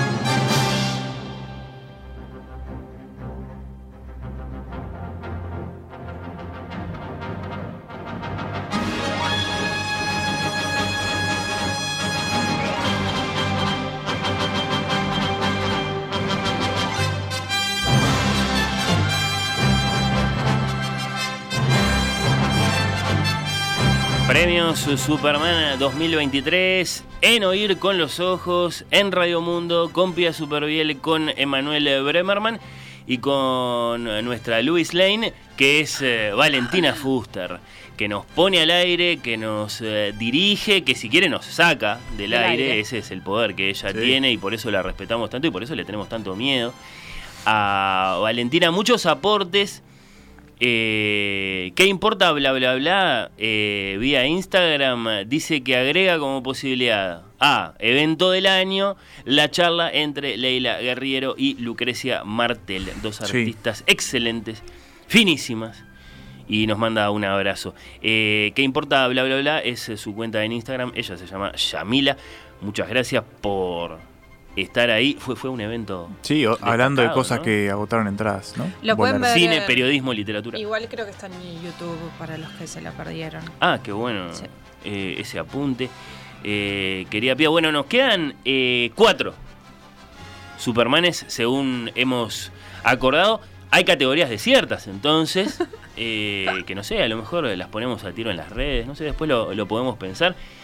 Pero vamos con uno muy importante que es Premio Superman 2023 a esa noche en el cine, lo cual significa que la tienen que haber visto en el cine y que si no la vieron es como un asterisco que le ponemos al premio. Bueno, no, la vi en casa, Netflix, no, No, sé qué. no. No se puede. Si es esa noche en el cine, es en un cierto cine, una cierta noche. Sí. Y, y es una película que se estrenó, se reestrenó. Este ¿Querés que vaya Dale yo? Sí. Que tengo una. Bueno, para mí esa noche en el cine eh, viene con el estreno en Uruguay del retrato de mi padre, el documental de Juan Ignacio Fernández Jope. Juan es eh, compañero mío de generación de, de la universidad, de la carrera de comunicación en la Universidad Católica. Eh, por lo tanto, es como un estreno que para mí vale doble. Eh, él estrenó el retrato de mi padre en el Doc Montevideo, en la sala Citarrosa. Fue una función sumamente emotiva, con Juan muy emocionado y con Alicia, su madre, que estuvo por acá también muy emocionada. Eh, el retrato de mi padre es un documental eh, encantador, adorable y bueno, todos los adjetivos que puedan ir por esa línea. Es la búsqueda de... Duro también por momentos. Sí, sí, es cierto, pero, pero también tiene una luz eh, que hace que, que como cierta dureza se, se tamice. Eh, el retrato de mi padre ya bajó de, de cines en, en- en Montevideo y en Uruguay, pero eh, hay una nueva oportunidad que es el 23 de diciembre en el MACA, en eh, el Museo de Punta del Este, en realidad de, Pasando la Barra, así que si andan por ahí es una muy linda oportunidad para, para ver este documental. Y si todo sale bien, yo me imagino que en verano o a principios de- de marzo del año tendremos alguna novedad en ese sentido. Los críticos de cine le dieron todos los premios, ¿no? Todos los premios de la. ACU, sí, es una muy, muy, muy Eh, buena película. película. de acción, el retrato de mi padre. Eh, pero para saber, para tener noticias del retrato de mi padre, si no la vieron y se entusiasman, pueden seguir el retrato de mi padre, sobre todo en Instagram, que es una cuenta espectacular, que tiene toda la pluma de Juan Ignacio Fernández Jope, que es imperdible. Así que bueno, Vos vayan. decís, Jope, a- acá yo pregunté antes de ¿Y entrevistar qué, a y qué te dijo Alicia? sí. Ope. No sé, no, no, creo que está dividido, pero yo voy tomando nota a quién dice Sí, sí, sí. Jope y quién Y dice habrá quien Ope. diga Hope. Hope. Sí, Juan muchas veces dice que es Hope Films en vez de Ope o Jope Films. Bueno, Pero esa noche en el cine, el retrato de Sí. mi padre. Sí. ¿Que la viste dónde vos, Pía? ¿Lo dijiste, perdón? Sí, en, en la sala Citarrosa en, en el Doc ah, lo dijiste. sí, Montevideo. Sí, sí, sí, sí, sí. Eh, la última edición del Doc Montevideo como lo conocemos. ¿Vos también la viste ahí o no? También. ¿Vos la viste en otra parte? No, la vi ahí, comparto, fue una función muy, muy, muy emotiva. Después, ¿Pero le vas a dar el Superman también? no. Ah, ah, ah. Eh, No, porque tuvimos que dividirnos, No, hay bueno, que no decirlo, sé. ¿eh? Porque Sí. es tipo, No. ¿qué elegís vos? Y eso, esto fue un- un- No. una negociación. Bueno, pero yo acá lo que importa es ser honestos. Yo voy con dos representantes de un, para mí, excelente año para el cine argentino. Eh, Esperando, fue excelente la año. Imposible. O sea, la, primera parte no. de, de una Misión Imposible épica que tal vez era y, y no se Contra la inteligencia artificial, además. Pero claro, Sí, no, mi Superman va para dos películas argentinas, para dos funciones que fueron las dos en Cinemateca y para mí fueron muy especiales las dos, sobre todo por eh, lo que me despertaron esas películas. Están entre mis películas favoritas del año. ¿alguien Son- salta con una moto de un precipicio? No, No pero hay un no- no robo, cómo hay un robo en una de ellas. noche. Hay Ah. un robo en una de ellas. Ah, mirá, la primera mirá, es mirá. Los Delincuentes Sí, sí, sí, de Rodrigo sí. Moreno, eh, un peliculón que me dejó, eh, nos dejó porque fue una noche que fuimos de nuevo con mis compañeros y amigos de Santas Listas y Matías Larrique, gran escucha de este programa también, a ver esa película y, Y sobre salimos todo de algo común. también y salimos eh, muy engranados con los delincuentes. Nos fuimos a tomar algo después y no podíamos dejar de hablar de esa película. Es, creo, una de las mejores películas argentinas de los últimos años. Fue una función muy especial. Eh, ¿Es un poco larga? es tres horas. Son tres horas. Sí. eh, pero la verdad que es, a, a mí me, me maravilló. Es una película sobre la libertad en, en- un montón de, de cuestiones, sobre lo que significa para nosotros eh, conseguir esa libertad y también en la libertad de formas. Y si hablamos de libertad de formas, también Para, Emma, decir Sí. que se puede ver en movie ahora. Ah, sí, porque se estrenó este viernes, se estrenó en la plataforma Movie, M-U-P larga y Sí, latina. Pues ya no está más en el cine. No está más en el cine, pero está ahí, se estrenó este viernes Los Delincuentes. Rodrigo Moreno es la candidata argentina para el Oscar. No sé si va a llegar, pero no importa porque el Oscar un poco no importa mucho. Eh, ¿Qué dice? Es tío? una gran película, eh, Los Delincuentes. No, aparte no se supone que la sociedad del año. Bueno, no importa. Pero no es una película uruguaya, pero bueno. Bueno, Eh, Y la otra película argentina que quiero elegir la vimos hace muy poco y si tres horas eran largas, 4 y 20 son un poco más largas todavía. Pero es una película que a mí me... eh, no sé qué decir ya de esta película, es, es, es mágica. Es Trenkelauken de Laura Citarella. Eh, una maravillosa película sobre también lo que significa a veces perderse y mm, nada, la sigo pensando Trenkelauken la vi ya hace una semana y pico y no puedo sacármela de la cabeza. Eh, salí como flotando de la sala eh, y la verdad es que es, es un, es una maravilla. Eh, creo que está todavía en Cinemateca, sí está, Sí, sí, todavía sí. la pueden ir a ver. Háganse el tiempo eh, porque de verdad vale mucho la sí, pena. arranca a las 12 del mediodía. la Arranca a las 7, termina a 11 y 20. Hay un intermedio, se puede ir a hacer pichí en ese intermedio. Pero qué comentario, Bremer. Eh, No, pero hay que entender que, yo que sé, hay gente, con mi padre, para, eso- para él es no, muy está muy bien, muy realista de tu Sí, parte. eh, es maravilloso. Es esa noche en el cine con todo lo que. Los delincuentes y Trenkelauken son dos películas que me llevo Bueno. de este año así. Y eso que tuvimos una nueva película de Martin Scorsese, ¿no? Que es increíble. Pero. Ah, Los delincuentes y Trenkelauken. Bueno, bueno, bueno. Sesgadísima sí, sí, este. sí. Perdi- Superman sesgadísimos. Eh, no, bueno, comió Scorsese, perdió, sí, sí, eh, uno de los grandes que además todavía sigue ahí haciendo películas, Mm. películas grandes con, con grandes actores. No, Los Asesinos de la Luna es un peliculón. Y te Sí. digo más, es mi película favorita del año. Pero quería rescatar al cine argentino en esta época de zozobra. Bueno, bueno. razones son razones, justificaciones son justificaciones. Superman al libro uruguayo del eh, 2023. El penúltimo, el antepenúltimo en rigor, pero bueno, el penúltimo eh, premio que vamos a entregar eh, este sábado. Pía lo tiene, Sí. lo veo, lo anuncia. Eh, bueno, yo me quedo, yo me quedo. Es, es un engaño, es, es un poco engañoso, pero Es un relanzamiento. es, un, es una reedición. Eh, me quedo con Muchachas de Verano en Días de Marzo de Alicia Migdal. Eh, este es un libro que Alicia publicó en los 90 y que eh, a través de Rebeca Linke Editoras, que ella siempre dice que bueno, que es un libro que no, que no pudo, o sea, que no estuvo tanto en, en- o sea, como que era difícil de encontrar. Y este 2023, Criatura lo volvió a poner en este, los anaqueles, en las estanterías, en las mesas de novedades. Quiero tirar acá una noticia, porque siempre es periodo, siempre, siempre hay que correr tras la noticia. Eh, una de las excusas de volver a reeditar eh, eh, esta nouvelle de, de Alicia Migdal es que Leonor Courtoisí, que ya la mencionamos reiteradas veces en este espacio, iba a hacer, a poner, Adaptar. adaptar este, este libro a- al teatro. Finalmente eso el año pasado, este año no sucedió, pero sí va a suceder en eh, 2024, en febrero, en la Sala Verdi. Así que estén atentos, atentas. Leonor que viene de hacer estudio para la mujer desnuda de Armonía Summers con grandísimo suceso, se ha convertido Y además Leonor y Alicia en una tienen adaptadora un sí, contumaz. y ellas además tienen un vínculo sumamente cercano. De hecho, eh, irse yendo tiene decenas de referencias a, a- a una de las de las novelas anteriores de Alicia también. Así que lo que hace Alicia es muy, muy, muy especial, es muy difícil de explicar. Hay una poesía en, en- su prosa que para mí es encantadora. O sea, esta es la historia de, de una madre que muere en un país como muy alejado y una, una hija que, que- busca también. No estoy siendo justa como a la, eh, a la hora de resumirlo, pero también me cuesta mucho. Eh, si nunca leyeron nada de, de- Alicia, creo que es una lindísima oportunidad para, para ir a buscarla.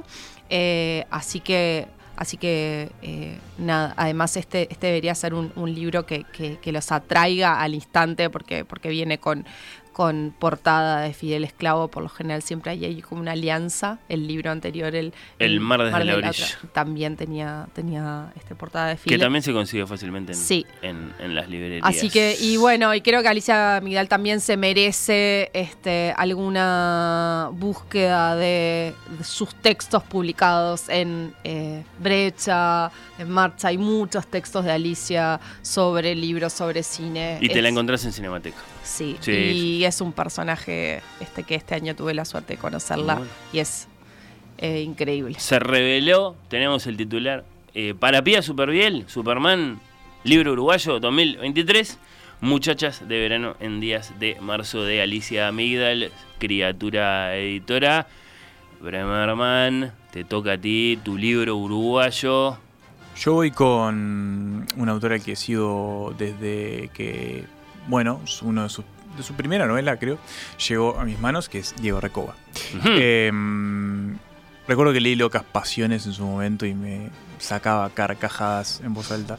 Después leí Sobredosis y me gustó muchísimo. Leí El Oso, me gustó mucho. Sobredosis sobre Caribe con K. Sí, y acaba de editar El Cielo Visible, una novela que tiene tres semanas en librería como mucho. Muy poquito, su proyecto más ambicioso hasta ese momento. Y justamente por eso, por ser un proyecto extremadamente ambicioso, creo, en algún punto, por lo que intenta contar, el tipo de historia que, que ensambla con estas tres grandes partes donde la verdad, eh, el pasado uruguayo reescrito y mm, también cierta, cierta, como cierto pulso por ensayar o analizar determinadas cuestiones vinculadas al trabajo de la escritura, eh, El cielo visible claro, todavía es muy reciente su lectura para mí, pero la verdad que fue, fue muy estimulante. Eh, lo leí muy rápido y sentí que estaba ante la mejor obra de, Diego y es el libro uruguayo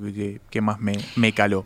A mí me gustó muchísimo El cielo visible. Y, hay unas reflexiones de, de Recoba que, que, después, ojo, él dice después que, son del personaje, ¿no? Bueno, pero bueno, y no suyas.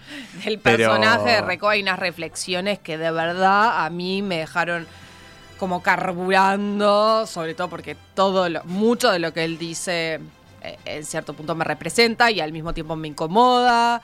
Así mm. que más allá de todo lo que sucede. Vivir de escribir, por Vivir de escribir, sobre, los cánones, sobre lo, cómo nos armamos las historias.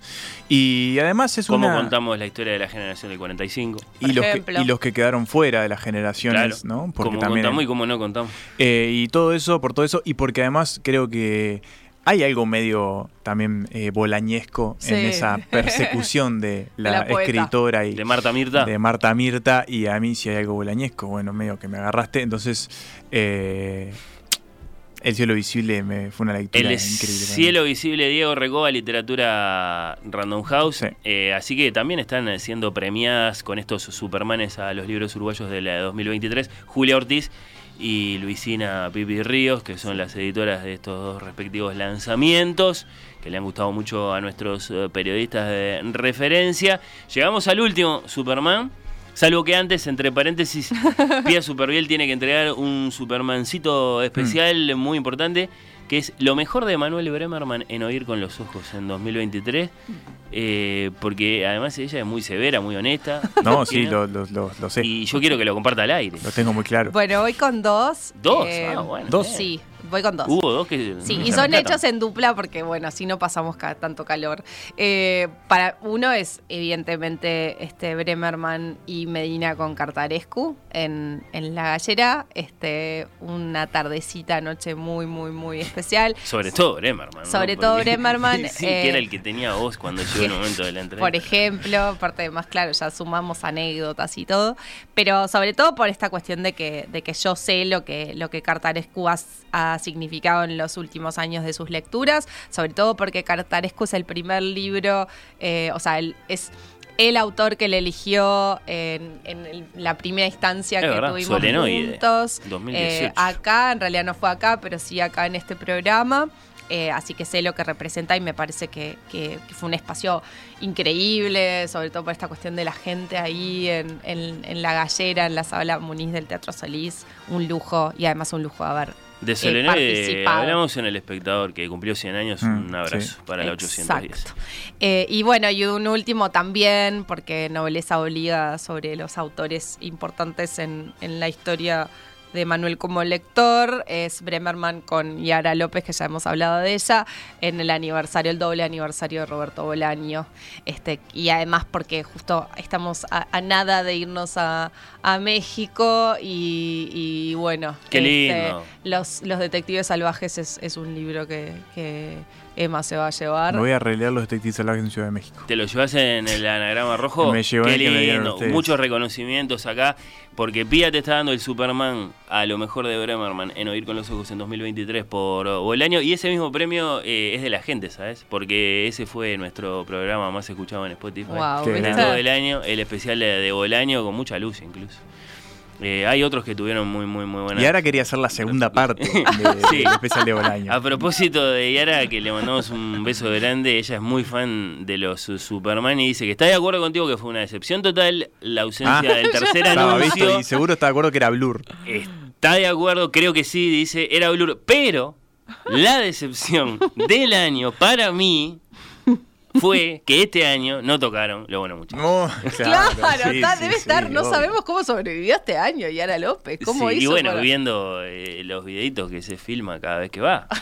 A, a ver a, a- a Dalton y compañía. Bueno, eh, ya pasados de hora vamos a entregar el Superman de oro, digamos. Sí. El, Gracias, Felipe Reyes, por este, por este espacio. sí, sí, un gran abrazo a, a- Felipe. Estamos a punto de finalizar nuestra temporada 7, la quinta en Radio Mundo.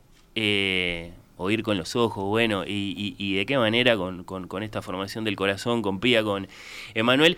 Salvo que este lunes, eh, ya, ya, ya lo hemos comentado, mm, ya van a escuchar acaso la, la promo todo el fin de semana.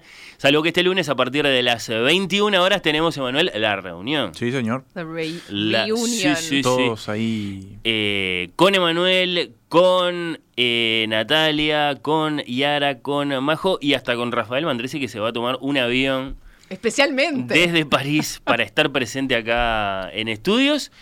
La reunión, Por segunda vez en el año.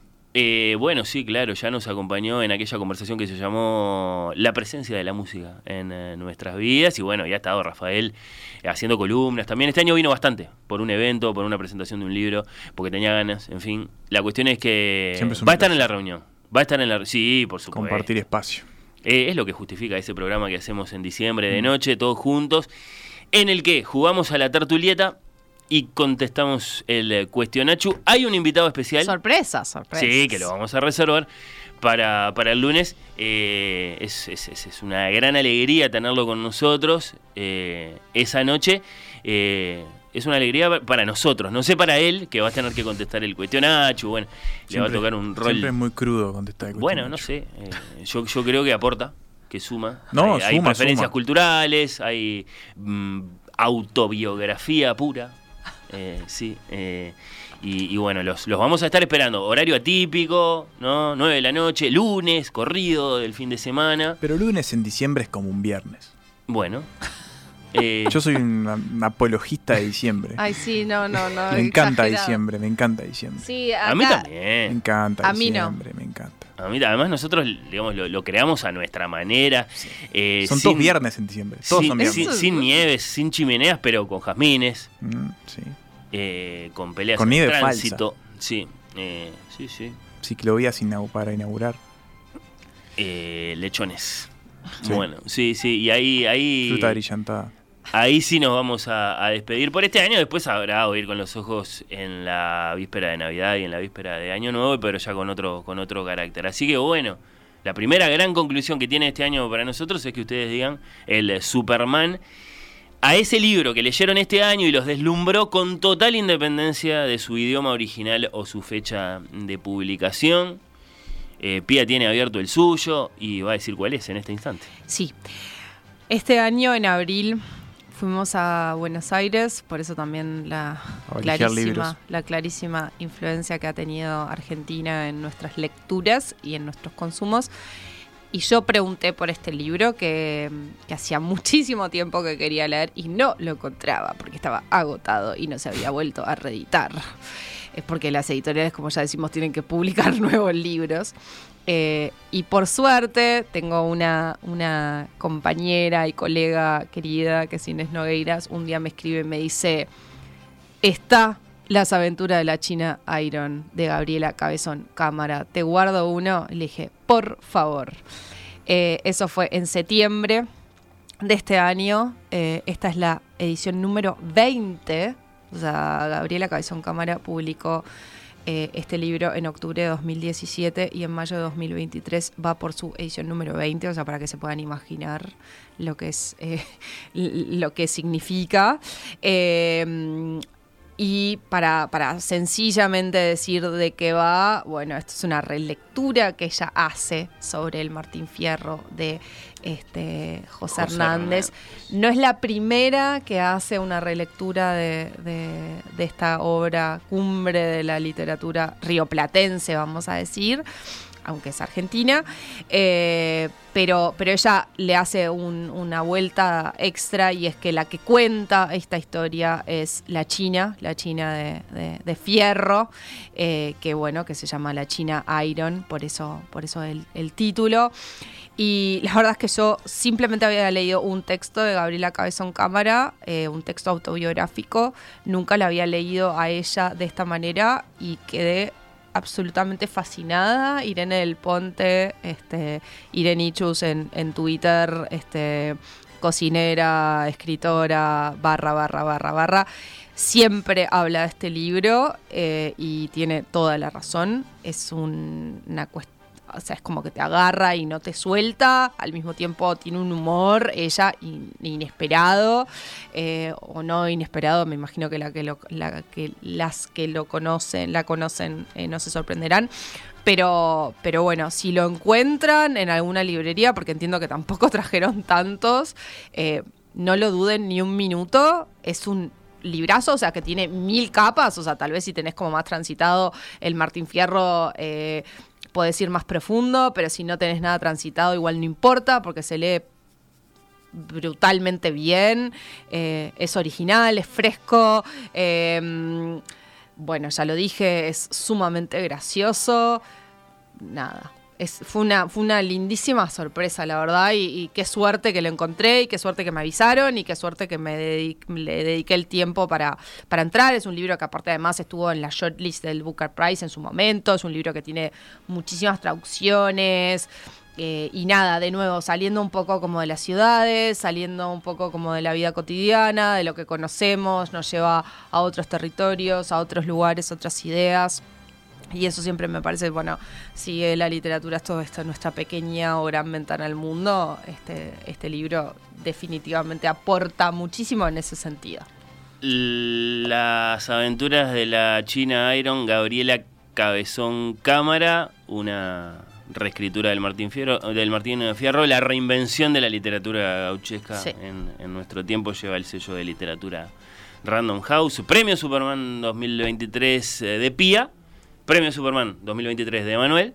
El mío es eh, de publicación reciente, salió por primera vez en 1957. sí. Eh, pero bueno, este, este premio, el de oro, no es se presta un poco para, para este tipo de cosas. Pero lo reivindicamos así. Ese libro que leyeron este año, sin importar y bueno, la época, la latitud, el idioma original. Es un poco de esto de rebelarse contra esta ansiedad de leer lo nuevo, ¿no? Y, porque lo nuevo puede estar en todas partes. Y eso quise hacer cuando en octubre de este año se cumplieron 100 años de este autor, de Italo Calvino, eh, del que no había leído absolutamente nada y de que me sentía en debe. Entonces lo que hice fue ir a la biblioteca de la Universidad Católica. Este, y le mando un saludo a, Sandra que sé que, está escuchando por acá. Eh, y dije, voy a leer El varón rampante de Italo Calvino. ¿Por qué no Las ciudades invisibles? ¿Por qué no Porque fui alguno de sus ensayos? Básicamente, casi no por el azar, pero por una elección muy Es uno de sus textos más reconocibles, sin duda. Creo que un escaloncito por detrás de las ciudades invisibles. Te contaré el año que viene. pero. No tenés otros para leer porque el varón rampante se sigue después de otros. Pero bueno, no había leído absolutamente nada de, Calvino y dije, quiero leer a Calvino. Y eso hice. Y leí la historia de Cosimo Piovasco de Rondo, de cómo un día a los 12 años dice no a un plato de caracoles, se sube a un árbol y no se baja nunca más en su vida. Y así pasa eh, durante toda su existencia, eh, de árbol en árbol, eh, en medio de las guerras napoleónicas, de la Revolución Francesa. Y más en un libro que me pareció una belleza y que, que me, en algún punto me recompensó con, eso, con ese esfuerzo también que es decirle que no a esta ansiedad de A ese plato de nuevo, caracoles, a ese plato de caracoles que las es novedades. las novedades e ir hacia atrás. Y la verdad es que, mm, que sí, efectivamente, voy a ir por más por Calvino, porque este fue mi libro del año, El Barón Rampante, un libro del 57 que me, me pareció muy, muy, muy, muy, este, mm, no sé, no, sé qué palabra utilizar, porque la verdad que en algún punto me atravesó y, sentí esta idea de, de- del rechazo como una, como una postura también, ¿no? Como esta idea de, bueno, estamos continuamente El bombardeados por cosas... la- Sí, que preferiría no hacerlo, exactamente. Sí, sí, sí. Eh, y creo que hay que reivindicar el. No, la verdad es que no. La verdad que no. Hay que reivindicar el la verdad que no. Y creo que es nada mejor que el balón rampante para reivindicar la verdad que no. Entonces, mi 2023 culmina con el, dándole el oro, el Superman de oro a este, a este novelón de Bueno, Italo Calvino. distinguidísimos Gabriela Cabezón Cámara, Ítalo Calvino por nuestros periodistas, Pía Superviel, Emanuel Bremerman comparte un par de respuestas de oyentes que también querían decirnos, bueno, de todo lo que leyeron en 2023, que fue lo que más los deslumbró. Para Eugenia no es un río, de Selva Almada, que ha sido distinguida Ah, sí, en ediciones anteriores de los Sí. Supermanes, ¿cómo que no? Seba dice, nuevo, nuevo, leí muy poco, que es un gesto de modestia que tiene y después te tira una lista como de ocho. Eh, literatura infantil de Zambra, parece que le gustó, no a todo el mundo, pero eh, ¿Sabes a que Seba no lo sí. leí todavía? Eh, bueno, leyó B13 también y lo destaca. Después, eh, este lo tira en original, no debe estar traducido. Faith, Hope and Carnage, de Nick Cave y John O'Hagan, que es un libro, supongo, a mitad de camino entre la poesía, el rock. Puede ser. Y seguramente sí. Eh, y dice, es una maravilla. Fines de 2022, digno de destacar y esperémoslo. Para cuando, para cuando esté bueno, yo qué sé, Matías, B13 también coincide, Fortuna también coincide, después tira otro, El Mago del Kremlin, de Giovanni da Y arroba un poco eso, dice libre de Lea Ipi. Ah, Ese está en sí, sí, sí, anagrama. en Le gustó a pila de gente también. Le gustó mucho a Victoria Gadea Mirá. y al señor Joel Rosenberg. Beso para ambos. Eh, bueno, sí, cómo no, que, que, que si están escuchando seguro que estuvieron de acuerdo con muchas de las cosas que se Eh, ¿Cómo, cómo la pasaron? Muy Espléndido, como como siempre. siempre. Sí, no, bueno. Lo que no se sabe es que obviamente mientras, mientras en los en, en las tandas y en los espacios libres, nosotros acá tenemos un espacio como de comilona y de bebida. Es una fiesta esto. Esto es una Mm. Es fiesta, una en fiesta en la que evocamos el año que pasó, Y de nuestras que no lecturas, salen nuestras noches en el cine. Sí, sí, sí. Pero nada, es un placer como siempre, Fernando. Para Yo creo que lo mejor que lo compartimos. ¿Cumplen cuánto de Superman este año? Y esta fue la edición número 6 de los premios Superman. Vamos uno atrás sí. de Oír con los ojos. Bueno, claro, el primer año, el primer, el primer año de Vivir con los Ojos, que ojalá nadie nunca lo, lo recupere de ningún archivo. No. Bueno, fue muy de aprendizaje. a es eso me parte de tu historia, Fernando. No hay Eh, que renegar de No, los hubo muy. ¿Sabés qué, rescato de la primera temporada de Ver con los Ojos? La columna de Lucía Campanella sobre Madame Bovary. Que de hecho, cada tanto la, la vuelvo a traer en pedacitos, en lecturas, en, en comentarios. ¿Y no tuviste Lucía. así ninguna entrevista memorable? Ese primer, esa primera Bueno, yo recuerdo algunas como valiosas. Yo que sé, eh, Fernanda Trías acababa de sacar No Soñarás Flores, que es su único volumen de relatos Sí. a la fecha, y la entrevisté a propósito de esos cuentos. Eh, y es- esa nota me gustó, me gustó porque hablamos, yo que sé, hay un cuento que se llama Insúa en ese, en ese volumen, que ella al principio lo pensaba como un reportaje con un, sepulturero.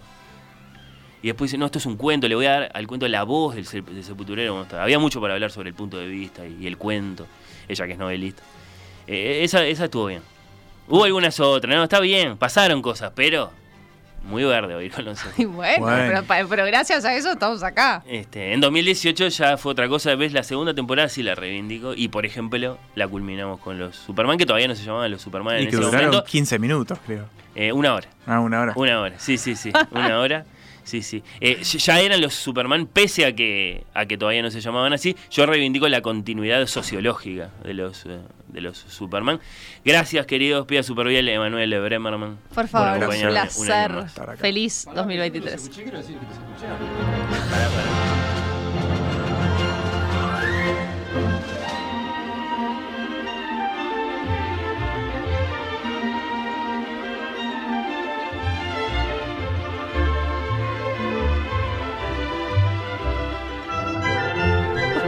El pase con eh, Galgomundo hasta las eh, 18.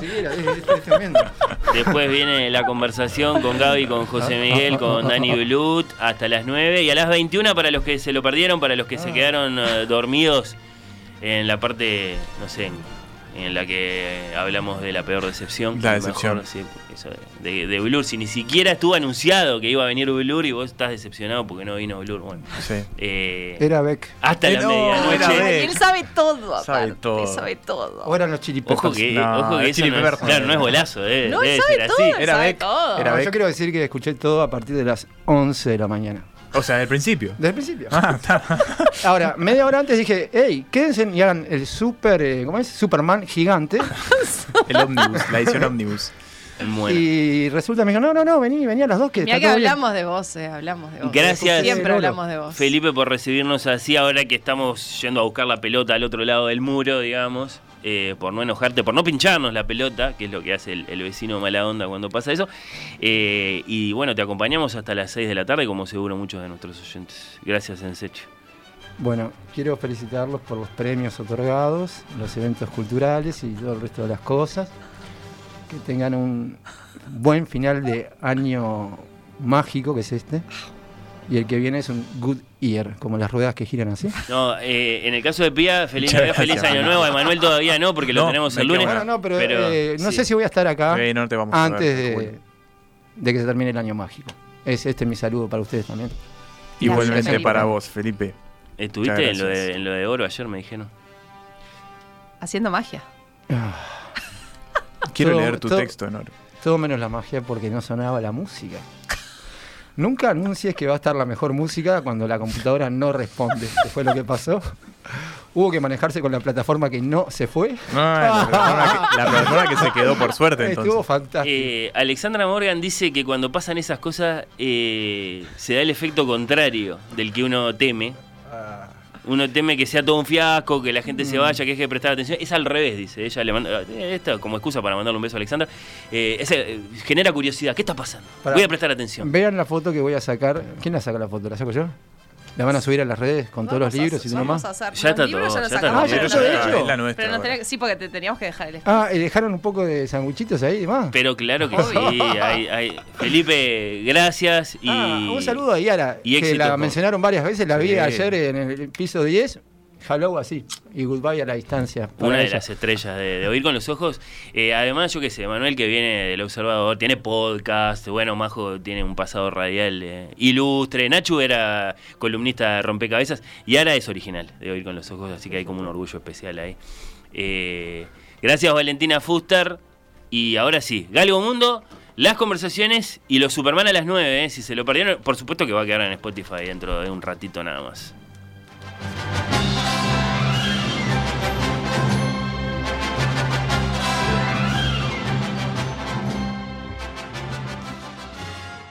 Oír con los ojos. ¿Ves lo que te digo? Oír con los ojos. ¿Ves lo que te digo?